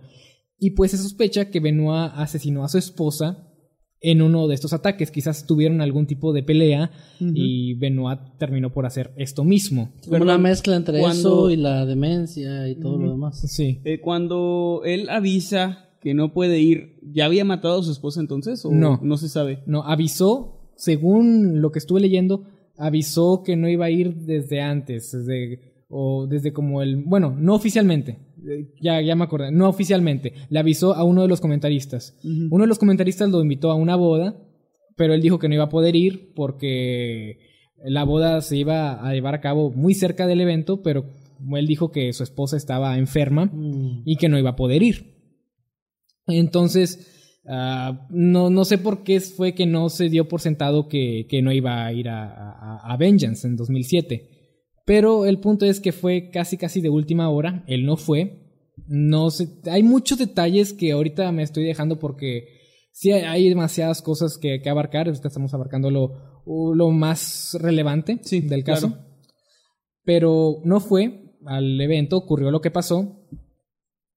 Y pues él, después de acabar con su esposa, acabó con la vida de su hijo el sábado por la tarde. Si, O sea, si- ¿Fue cuánto tiempo entonces de...? fue más o menos un día, O sea, un- digamos. o sea, su hijo seguía vivo y la esposa su ya hija había muerto. había muerto. Se desconoce cómo fue que esto se, se desarrolló, ¿verdad? Si tú fueras un niño de seis años y ves que tu papá acaba de hacerle Es, algo a tu es que mamá. eso solo me hace pensar en el terror que debe haber sentido el niño todo ese día sin saber qué iba a pasar o, o qué estaba pasando. Y quizás por la frustración, Benoit decidió Eh, Pues- Mira, hay, hay casos, no, no tengo idea, voy a inventar, no inventar, sino especular más bien, porque no, pues no, no tengo idea de cómo pasó, pero hay casos de asesinos que, por decir, eh, asesinan a su esposa porque un arranque de ira o algo así, sin pensarlo, y de repente se dan cuenta de lo que acaban de hacer y piensan, no quiero que mi hijo sufra sabiendo que, Que maté a su esto. mamá o que, que viva con esto y lo voy a matar, lo que no tiene mucho sentido, pero bueno, dentro de su cabeza lo tiene. Y una vez que matan, por ejemplo, a la esposa y al hijo, es como ya no tengo por qué vivir, me van a meter a la cárcel y no puedo vivir con el peso de esto y se suicidan, ¿no? Hay Es un caso muy, así. muy famoso de que surgió de hecho de un post de Facebook, es bastante conocido, de un tipo que hizo precisamente eso. Em, creo que la hija era la que estaba enferma o algo así. Él la mata como por misericordia, Ujú. como para quitarle las- el sufrimiento, etcétera. Y luego mata a su esposa para ahorrarle el dolor de perder un hijo, porque él mismo dice como nadie debería, nadie debería perder un hijo, así que le quité y también mató a su hermana para que no viva con lo que él hizo. O sea, mató a un Bien. montón de gente de su familia. Y mató a la policía para que no tengan que Casi, trabajar. Casi, casi, casi, y, y todo esto lo de pos- limpieza lo para que no tenga que vivir con el, el pesar de estar limpiando sangre. O sea, parece chiste, pero es en serio. O sea, sí, él, él hizo todo eso. to- o sea, mató un montón de gente cercana a él y todo era como con la justificación de, ah, es que ahora si mato a esta persona va a sufrir esta, entonces mejor lo mato para que no sufra. Y así matando un montón de gente. Y al final se, ma- se mató, puso la foto de su hija y, o sea, posteó eso y se suicidó. Y era algo similar, o sea, un caso así de esos donde es como... sí recuerdo eso, La o sea, forma de trabajar de alguien que ya asesinó a otra persona es muy curiosa. O sea, como su mente les dice, sí, sí está bien, es que mata es a alguien. como ya lo hice, ya pasé esta barrera, ¿no? Y, y creo que eso vuelve más fácil. eh, el primer asesinato vuelve más fácil el segundo, de alguna manera. Y probablemente dos vuelven más fácil uno más, no sé. Bueno, Sí, y a nosotros nos parece chistoso, pero en la cabeza de estos hombres era lo, lo más prudente, Lógico, lo más lógico. O sea, ¿cómo voy a dejar que mi hijo crezca sabiendo que yo maté a su madre? Mejor, mejor. eh, Y así, güey. Estaba siendo súper respetuoso, te, te estabas mirando tanto. bueno. eh, Oye, papá. No hay un hashtag para eso. No, no hagan chistes con eso, no mames. Bueno, Ya lo hizo Jimmy, no, güey. no ya puedo hacer lo que yo quiera. Jimmy lo hizo. ya, ya- ya cruzamos la barrera. Jimmy cruzó Señor la YouTube, línea. si nos desmonetiza esto, lo, ¿Perdón? lo entiendo. Perdón. Ok, bueno. Uf. Eh, bien. Esto, esto ocurrió, al final él decidió acabar con su propia vida. Deja de reírte, Kevin, que necesito ponerme serio Perdón, otra perdón, vez. perdón. Um, Hashtag. ah. Es que tú estaba pensando eso, güey. Estaba pensando eso también. Ah, ya. Ay, maldito sea. Perdón, perdón. Entonces, bueno, el, el el caso hasta ahora parece muy claro, ¿no? Un hombre que debido a, a lesiones, traumas y abuso de, de sustancias que no debería tomar, lo llevaron a, a un punto de, lo- de locura o, o de a un punto de quiebre en el cual hizo esto, ¿verdad? Suena muy lógico. El problema es que hay inconsistencias en el asesinato de Benoit. Asesinato, y bueno, dije asesinato, ya se los spoileé de lo que voy a hablar, pero hay gente que cree que en realidad no fue un suicidio. Se cree más, hay gente que cree más que lo suicidaron más que nada. Ok, eso no lo sabía. Ok. Y vamos a ver ah, algunas de las razones y obviamente no estoy diciendo que esto tiene fundamento pues concreto, porque no lo es, todo es especulación, pero... Pero hay una teoría al respecto. Sí, hay una teoría al respecto. Y vamos a mencionar algunas de las cosas por las que se cree que Benoit quizás no fue el culpable de la tragedia. Para empezar, y esto es algo muy curioso y es la razón por la que decidí tomar este caso, es que en Wikipedia se hizo una actualización en la biografía del luchador, diciendo que no había podido asistir al evento de pago por ver debido al fallecimiento de su mujer. El problema es que esta actualización fue realizada 14 horas antes de ocurrido el siniestro según los reportes oficiales. A ver, se iba a decir que no se podía confiar en Wikipedia, pero no sabía que había sido antes. Y esto es... esto- O sea, decía que se había muerto su esposa y que no había podido asistir, Eh, pero sí. todavía no se sabía. pero todavía no se sabía nada de esto. O sea, esto o lo escribió él mismo o alguien que. Bueno, hay, do- sabía, ¿no? hay dos versiones de, de, lo, de la resolución de esto. Obviamente se rastreó eh, esta, es- esta modificación y la dirección IP, una de las versiones dice que lo llevó a un, a un cibercafé, no me acuerdo en qué estado, pero fue en un cibercafé en el, con el cual no se llevaba registro y pues no se supo quién lo hizo. Otra de las versiones, que ya es un poco más pues turbia, si llegara a ser cierta, es que los llevaba a las oficinas de la empresa. aunque, aunque es, si fuera por parte de la empresa, que no creo, Benoit era de las estrellas más importantes en aquel momento, pues hablábamos, o sea, incluso ni siquiera las compañías de lucha libre se salvan de ese, de ese Pues, tipo de sí, cosas. pero creo que si ellos hubieran sido o quisieran haberlo inculpado de alguna forma, tampoco le hubieran hecho el homenaje y hubieran gastado un montón de dinero. Bueno, es Exacto. que también eso despista. Pero es que ese tipo de cosas de conspiración donde ya cada cosa. Sí, todo, todo tiene, todo tiene sentido cuando lo ves de, de- de cierta forma, ¿no? Sí. Pero la verdad no, no me suena tanto a que sea, a que sea eso. De hecho, hay una posibilidad que, por alguna razón, cuando estás pensando en conspiraciones o algo así, suena muy ilógico. Suena como algo imposible, pero realmente es algo que puede pasar y es que sea una coincidencia. Es como. es algo muy raro que pase, que pueda pasar, pero puede pasar. Sí, también hay un post en un foro de internet donde eh, meses antes del atentado del 9-11 alguien pone algo así de, de que van a caerles a las Torres Ujú. Gemelas, algo algo así. Y, o, o era más directo, creo que sí es algo así como un atentado. Pero pues pasó y fue como. ok. Sí, es que realmente ya sé que puede sonar tonto y decir como que va a ser una coincidencia, pero ya, ya tenemos un episodio al respecto, las coincidencias suceden y realmente a lo mejor yo puedo hacer un chiste de no se van a matar a Trump o algo así y ojalá que no lo maten esta semana y me meto en un pedo con el FBI. O sea, por haber hecho un chiste y, y ese tipo de cosas. Lo que Pues sí está está raro es que, bueno, en ese tiempo él era una superestrella. Este, pero sí está raro que sea tan específico lo de la muerte de su esposa. La muerte de su esposa y que no pudo asistir precisamente al evento que estaba por ocurrir, que era Vengeance. Sí, sí, sí. Ok, otra de las razones es que, a ver, déjenme, me enfoco aquí.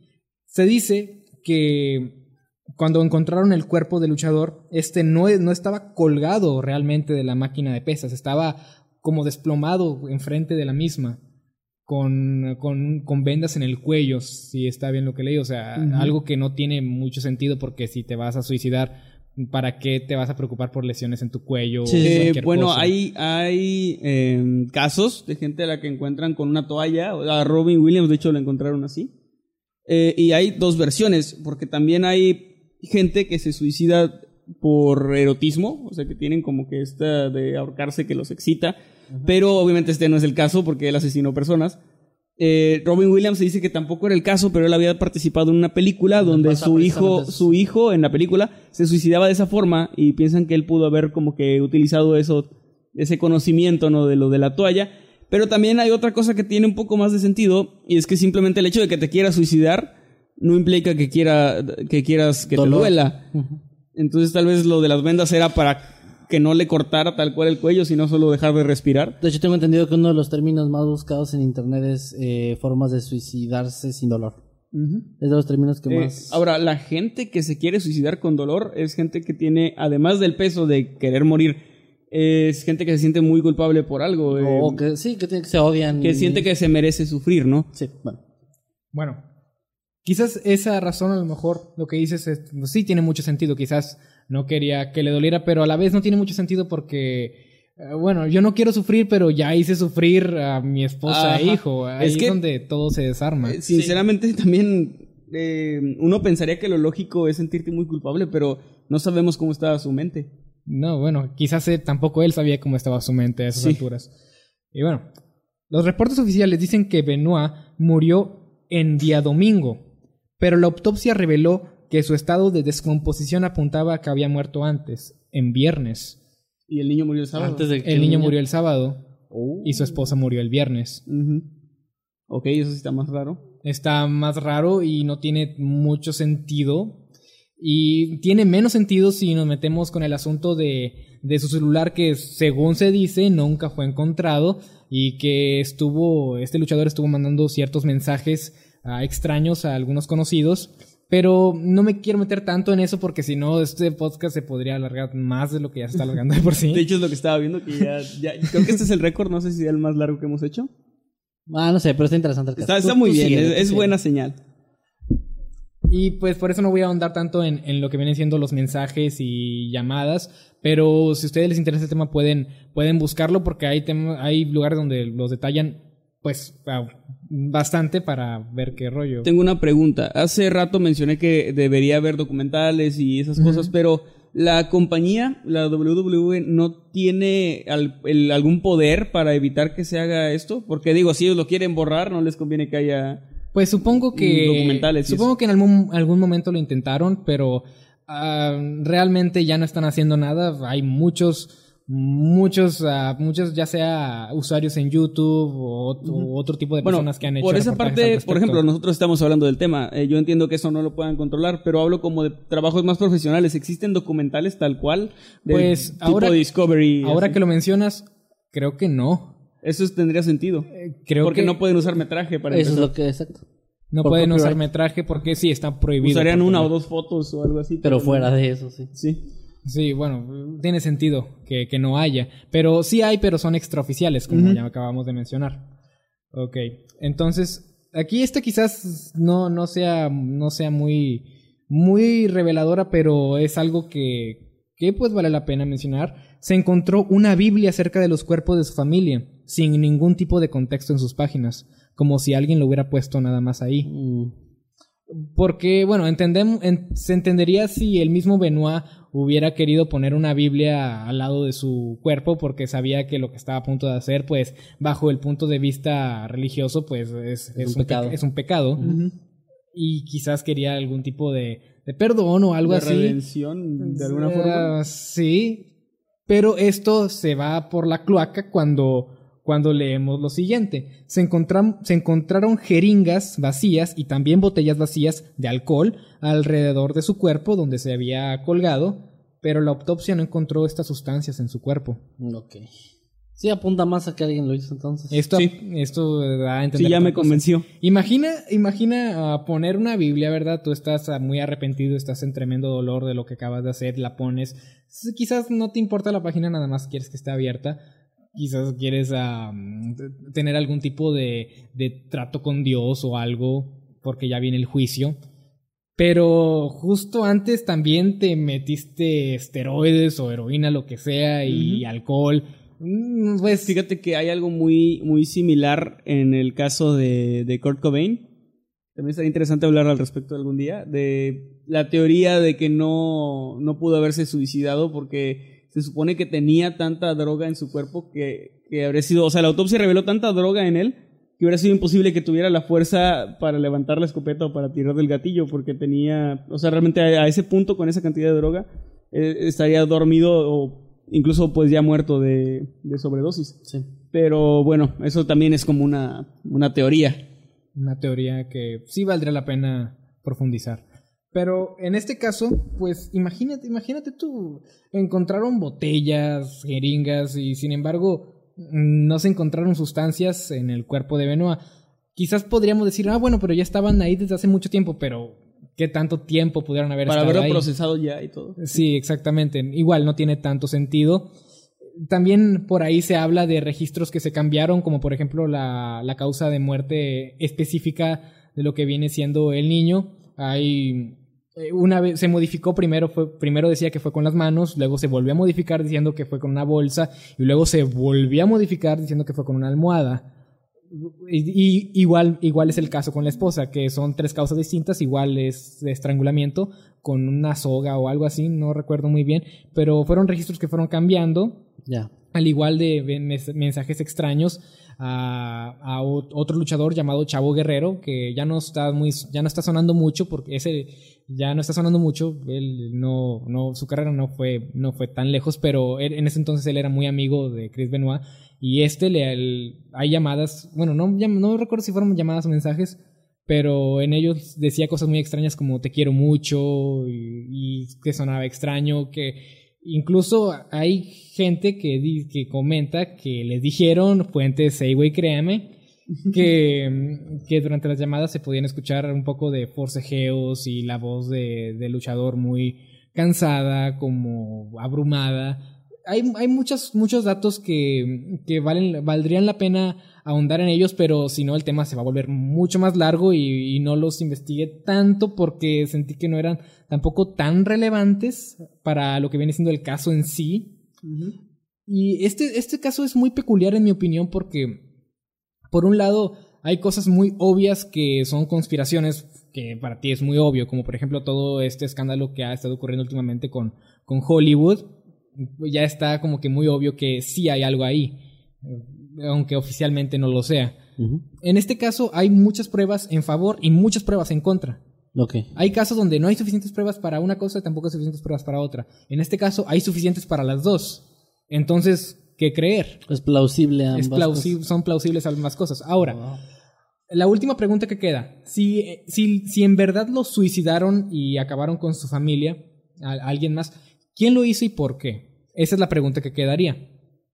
No, esto pues ya no se sabe. Aquí es donde también quizás se inclina un poco a que sí hizo lo que hizo, porque no tendría razones para. Nadie tendría razones o sea, que la, que la compañía mate a su mayor estrella en su mejor momento, que le está dando un chingo de dinero. Exactamente. Eh, podrías decir que a lo mejor para ganar más dinero, como cuando muere un cantante o algo así, pero si lo borraron de la historia y no volvieron a tocarlo, entonces tampoco tiene Es que no necesariamente tiene que ser cosa de la compañía. Mucha gente, sobre todo gente de como jugadores estrella y eso, tienen a tener muchos problemas con eh, mafias o cosas Sí, a cosas de apuestas y eso, pero pues también ya sería especulación, entonces. Es que sí. ya no valdría tanto la pena ahondar en eso porque igual es pura especulación y quién sabe, quizás eh, estaba metido en cosas turbias.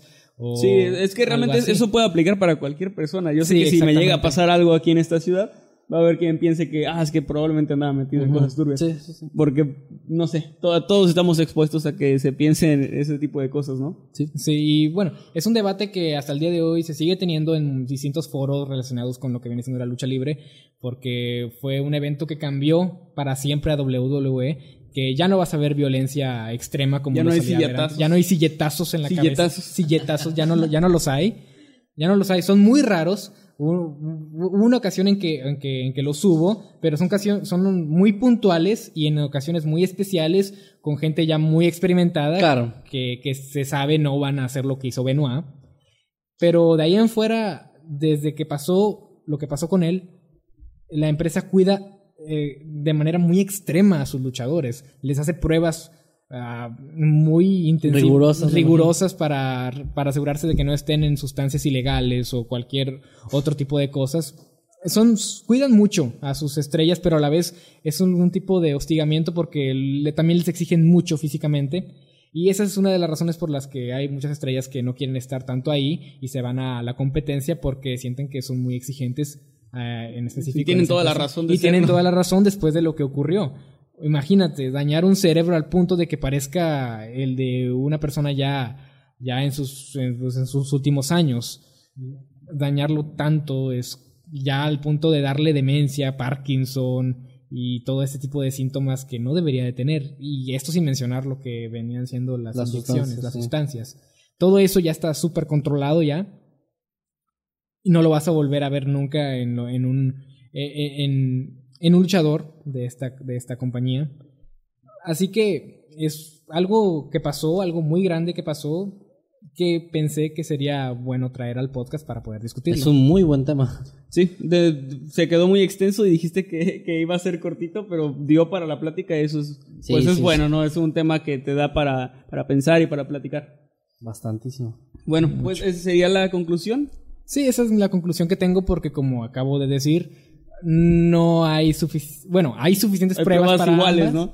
Pero no hay como para inclinarse a una, aunque yo me inclinaría porque lamentablemente el estado de Benoit sí, sí lo llevó a hacer esto. Por- bueno, eso es lo que yo creería si me dieran a elegir entre las dos, pero si hay personas que prefieren creer lo otro, también están en su derecho y es totalmente aceptable. Esa es mi conclusión. Conclusión. Eh, Hashtag. ah, hashtag. No se, no se escuchó muy bien, creo. Ah, chale, bueno. Eh, bueno, pues eh, este fue el, el- fueron nuestros temas, ya fueron los tres temas, gente. Vamos a empezar ahora sí pues a leer sus comentarios, sus superchats y quién quiere empezar. A ver, aquí Mr. X Blog Bernal nos, eh, bueno, nos mandó un superchat de 10 pesitos, pero no nos dice nada. Muchísimas gracias. Dulce Magallanes también nos manda 19 pesitos, gracias y un corazoncito. Pamela Reyes nos manda 4 dólares con 99 y dice, hola, siempre escucho Noctámbulos en Spotify cuando estoy en el trabajo y ya por fin pude estar aquí para ver un en vivo, es lo que mencionabas tú. Sí, genial. Saludos desde Indiana. Muchas gracias, Pamela. Un saludo hasta Indiana. Ojalá que puedas seguir viéndolos en vivo también. Dulce Magallanes eh, de nuevo nos manda ahora 14 pesitos y hay un simbolito de palomitas de, de, de palomitas de maíz de que nos está viendo. Ah, qué chido. también mando otro con un simbolito de gato negro. Está genial. Sí, también 14 pesitos, también gracias. Gladys Mann nos da 10 pesitos también. Muchas, muchas gracias. En serio, todo esto se, se aprecia como no tienen una Sí, idea. muchas gracias. Y otro más de Dulce Magallanes que dice, lo saluda a la señora que pone sus relatos mientras hace el quehacer. Ah, qué Qué chingón, chido, gracias. gracias, de verdad. Gracias, Dulce. Eh, por cierto, saludos a Maye que nos está viendo en este momento. Eh, ojalá algún día regreses, amor. No me obligó a decir esto. ¿A, a tu casa o cómo? Sí, ojalá regreses a mi vida. no, a, a Noctámbulos. No, no digas porque la gente luego sí se lo cree. Ya sé, no, no, es broma, es broma. Ok, a ver, vamos a, A ver, ¿Se ah? Marvin Ayala eh, pregunta, bueno, me pregunta a mí, al que habló de la WWE, o sea, yo, ¿cuáles son tus luchadores favoritos de la Ese actualidad? Ok, como dato Ah, ese vato, el de ahí. El güerillo. Ah, pues AJ Styles, creo que es mi favorito actualmente. Es un luchador, pedazo de luchador, realmente. Sergio Rincón dice, ¿habrá noctámbulos? No, no, hecho hoy no va a haber. No, hoy no hay- no- creo que no va a haber Este, noctámbulos Se hoy. cancela la gente. Un saludo, por cierto, de nuevo a Pito de Burro y a Gallo con Tenis. Gracias por habernos ayudado pues en esta transmisión como en todas las demás. Ya están Eh, presentes ahí. Por ahí creo que vi algunos comentarios de que los temas no estaban aterradores. Gente ya lo dijo Manuel hace rato. Llevamos pero 18. Lo aclaramos, lo aclaramos otra vez. Noctámbulos no es solamente fantasmas y uy, ay, ay, eh, ahí, vienen, Bu, ahí vienen los demonios. No, o sea, es eh, temas que consideramos cada quien interesantes, los traemos, los exponemos. Pueden ser casos reales o pueden ser cosas como lo que dijo Manuel hoy, que fue más algo como dato curioso, Sí. etcétera. Así que por favor no se claven, no todo es paranormal, no todo es. Llevamos fantasmas. 18 capítulos diciéndolo desde el primero y todavía, oigan, ¿y por qué no están contando? No de es aterrador, fantasmas?" eso no es aterrador, que diga otra cosa. Nunca, por nunca favor. dijimos que era de fantasmas. Bueno, pero jamás. y si no les gusta, pues lleguenle. Bueno, ya. No, pero nu- nunca está de más, o sea, nunca está de más volverlo a decir. Siempre hay personas quizás que no, escucharon nuevos. y son nuevos o escuchan por primera vez y pues creo que no pasa nada si lo decimos en cualquier transmisión. No, Vamos a no hay tener que, que repetirlo en cada, cada capítulo. Dice aquí Johnny Mila- Woods, Milagros Hernández que la semana pasada hablaron de dinosaurios, así que pues sí. Pues sí. no sé qué. Es que hablamos de lo que nos interesa y, y, pues que creemos que puede ser interesante, pero no todo es terror, señores. Johnny Woods eh, nos da 20 pesitos y dice, saludos Emanuel, me encanta tu contenido. Muchas gracias. Mimi Kun, sí. Ah, Mimi Kun dice tú. que Le- la le- salude. Salúdame, Little. Jimmy. Muchos saludos para ti. Muchos saludos. Dice Carla Rocks 97, ¿de cuál de los tres temas harían un video más extenso hablando más a detalle? Pues yo creo que los, o bueno, a lo mejor tu tema es algo más un poquito más Ah, lo cómico. mío es un poco sí. Pero los dos casos que presentamos como de, de crimen real podrían dar para un video fácilmente. Fíjense lo que dice aquí. Diego ah, Candía dice: Queremos a Maggie fuera Jimmy. Queremos a Maggie fuera Jimmy varias veces. Fuera Oh, Simi. rayos. Simi. Simi, ah. O sea, tú- O sea, yo. Leí. Jimmy, Jimmy se queda. Simi se va. yo me voy. Es que, Pues, es, que, es que creo que puse una H imaginaria para que dijera Shimi, pero creo que se refieren a ti. Sí, no, ya quieren que yo me vaya y... Aquí, a- Ale 17, 17, art, covers, dibujos y más. Un nombre un poco extenso. Dice, conclusión. El chupacabras es un asesino ruso. Los animales... lo- ah, los Los animes son chinos. Y el diablo y, y sillatazo significa acción y o efecto de golpear con una silla. Ok. Ah, un usuario llamado Joel igual pide saludos del señor Jimmy. Muchos saludos para ti. También un saludo y agradecimiento a Exonsa, que nos está ayudando aquí siempre en los controles. Siempre. Y, muchas pues se nos olvida darle el crédito también de repente. Sí, y es el que interactúa tontos. también con ustedes ahí en el chat. Exactamente, el que está llevando con ustedes en el chat toda la transmisión es el señor Exonsac. Mi máscara Masked, bueno, o sea, dice tu máscara Masked, dice David, eh, no puedo usar la máscara aquí porque no me entenderían nada. Ahí, ahí la Chicos. ¿cuándo vienen a Ciudad Obregón? No tenemos plan para Ciudad Obregón, pero eh, creo que podemos eh, anunciar lo de Guadalajara. Sí, de hecho hay varios anuncios que, tenemos que hacer el día de hoy. Uno de ellos eh, es que vamos a estar, eh, bueno, en la Expo Maligna, Maligna Sí. Convención de Terror, en la ciudad de Guadalajara, en el, bueno, el foro se llama Expo... Expo Guadalajara. Guadalajara, o sea, ese es el nombre. La gente que está allá Sí, de bueno, lo conoce. Perdón, para no mandar a la fregada a Carla Rodríguez. eh, no tenemos ahorita plan para Ciudad Obregón, eh, pero si nos invitan con todo gusto vamos. Es que también no depende tanto de nosotros. Depende más de que- ustedes, de hecho. De que se hagan eventos, de que ustedes pidan que nos lleven y ellos nos contactan. Las veces que hemos ido a eventos ha sido porque nos mandan un correo, nos dicen, eh, chicos, la gente, le a la gente le preguntamos a quién querían que trajéramos y nos llegaron muchos mensajes de que querían a Mundo Creepy. Así que ustedes como fans, como, como, pues sí, como un grupo de fans, son los que nos ayudan a poder ir a ciertos lugares pidiéndole a los que organizan eventos pues que nos lleven.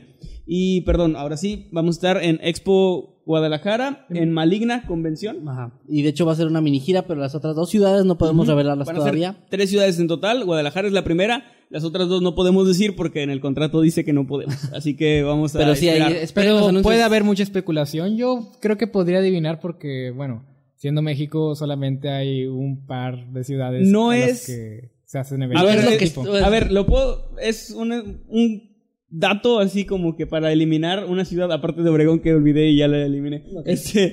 No es Monterrey. No, no es Ciudad de México. Wow, bueno, o sea, es ya no sé. Guadalajara. y no es Monterrey ni Ciudad de México. Las, las otras dos son otras dos ciudades. Pero no podemos decir. ¿Qué días van a Guadalajara? Es cierto, no lo 7 dijimos. y 8 de marzo. 7 y 8 de marzo, así es. Los esperamos por allá, amigos de Guadalajara. ¿Qué más dice aquí? Jimmy me puede saludar, dice David Isaac. Muchos saludos, David. no es que no estaba leyendo los comentarios, lo siento. Pero es que estaba aquí con la práctica con los, con los de Mundo Creepy. No me, no me enfoques, me da pena.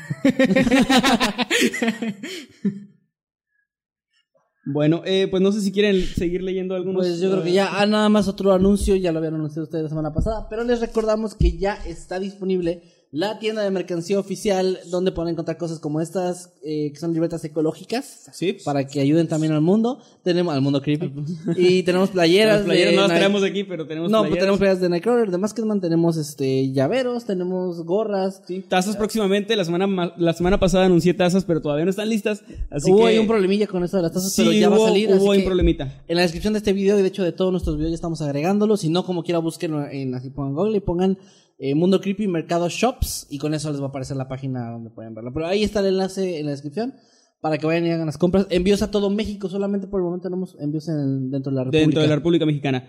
Saludos a Manuel Mendoza, nos manda un superchat de 20 pesitos y dice, hola, gracias por entretenerme durante mis quimios. Eh, Manuel, un, un fuerte abrazo y ojalá que, que, que todo esté, que todo se ponga eh, Que genial todo para ti, que mejore. todo mejore si- siempre y que sea para bien. Mucha fuerza y muchas gracias por estarnos viendo. un abrazo y no sé, es, es- es, eh, pues no sé, me, me gusta saber que hay gente a la que de alguna manera le, le estamos- hacemos más ameno. al- Le estamos ayudando. La- Sí, cierta es para ti. A ver, quiero ver. Elena CC nos manda un super chat de 20 pesitos y dice, Jimmy es mi crush, pero no veo su contenido, jajaja. O sea que está, o sea que estás guapo, pero que tu contenido no. Ok, eso me ofende muchísimo. O Pero- puedes empezar a salir más en tus videos. y ya va a verlos probablemente. Sí, Aunque pero de como- cierta manera ah, me siento cómodo. Bueno, no como, bueno, sí es que es más fácil hacer videos nada más con la voz porque si, si también tienes que aparecer en cámara, ponle que tienes que arreglarte, arreglar el este, Sí. dónde vas a grabar. Sí, y es pues sí, de cierta manera Es la razón la, que, por la que grabamos audio nada más. Que, que va a estarse a estar presentable siempre. Imaginen hacer, hacer la intro de, de Mundo Creepy siempre con pantalla Ah, verde. no. De, de hecho, en la intro que mandamos, que grabamos, eh, traemos short así de abajo y, Yo ando en calzones. Sí. Nada más nos vestimos de, de la cintura para arriba donde se ve la cámara. Eh, aquí me, me pedían un saludo, pero se me perdió. Déjame Es que buscarlo. mucha gente pide un saludos. Igual, pues ya hicimos muy extenso esto. A lo mejor ya deberíamos irlo terminando. Igual, gracias chicos por haber estado aquí. Eh, los temas se extendieron el día de hoy porque creo yo considero que estuvieron bastante interesantes. Por favor, únanse al grupo de Noctámbulos Podcast ahí en Facebook. Y también al grupo de los habitantes de Mundo Creepy, por si también son fans del el resto del contenido que tenemos. Se está haciendo también una comunidad que está creciendo muy rápido, afortunadamente. Sí, ya van más de mil eh, Sí. miembros. Lo anunciamos hace un par de días y ni siquiera lo hemos anunciado en video, solamente un par de publicaciones. Y Pero la gente está reaccionando muy bien. Está muy ameno también, igual que en el grupo de Noctámbulos, la plática y la gente está muy chida, comparte cosas y etcétera. Y está, está muy padre. Los- de verdad, únanse y les, les puedo apostar que se van a pasar bien el rato. Y pues ya Elena- redes sociales, ¿no? Pero- Perdón, Elena CC nos manda otro superchat. Oh, rayos. 20 pesitos y dice, lo voy a empezar a ver, palabra de Boy Scout. Perfecto. Ok, lo va va a empezar a ver tu contenido. Ya tienes Voy a, una voy a suscriptora. confiar en tu palabra. Bueno, ahora sí, señores, eh, nos vamos, nos vemos el próximo sábado, como siempre, 8 de la noche, ya lo saben, hora del centro de México. Aquí nos encuentran. Y en. Spotify también. En Spotify también. Si están escuchando en Spotify, por favor, denos follow. Si están en YouTube, eh, pues suscríbanse si no lo han hecho. Y sus redes sociales, señor Jimmy. Ah, me pueden encontrar tanto en Instagram como en Twitter como LJimmyYT y en YouTube como Little Jimmy. Me buscan ahí, Little Jimmy, encuentran mi canal donde subo contenido de videojuegos y cosas parecidas. Y bueno, antes, antes de pasar a otra cosa, Versec nos manda otro superchat de 20 pesitos y nos manda saludos. Saludos, a ti Saludos, también. Berserk. Saludos, muchas Saludos gracias. y muchas gracias. Eh, bueno, a mí me pueden encontrar tanto en Twitter, Instagram o Facebook como arroba Kevin Maskedman. Ahí está apareciendo en pantalla, o si no, nada más y búsquenlo Kevin Maskedman. También, eh, ya lo mencioné hace rato, pero vuelvo a hacer spam. Por favor, apoyen mi nuevo podcast llamado Güey, créeme con el Kevin. Eso no tiene nada que ver con el terror, para que no se saquen ahí de onda de que, ¿qué pedo? Porque no está diciendo nada aterrado. No, ese sí es algo súper personal. No diría que es comedia, pero sí soy como completamente yo, temas que yo quiero tocar, etcétera. Y vayan y por favor, ahí échenme la mano con un like o un comentario, lo que sea, todo es bien recibido. El risas. El risas. Ahí estoy en Spotify también para que me sigan. Gracias. A mí me encuentran tanto en Twitter como en Instagram como arroba emanuel-night y pues ahí estoy, eh, estoy empezando a publicar más porque hubo como un mes que me ausenté, pero ya estoy volviendo ahí a publicar, a tuitear, a todo.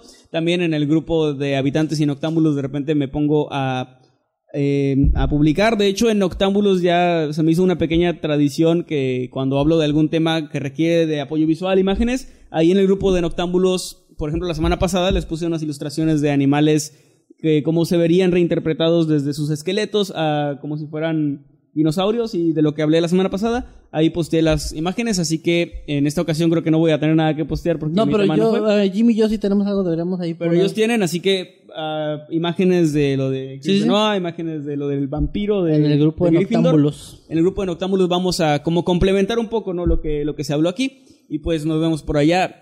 Gracias a todos, nos vemos la próxima semana y adiós. Chao. Adiós.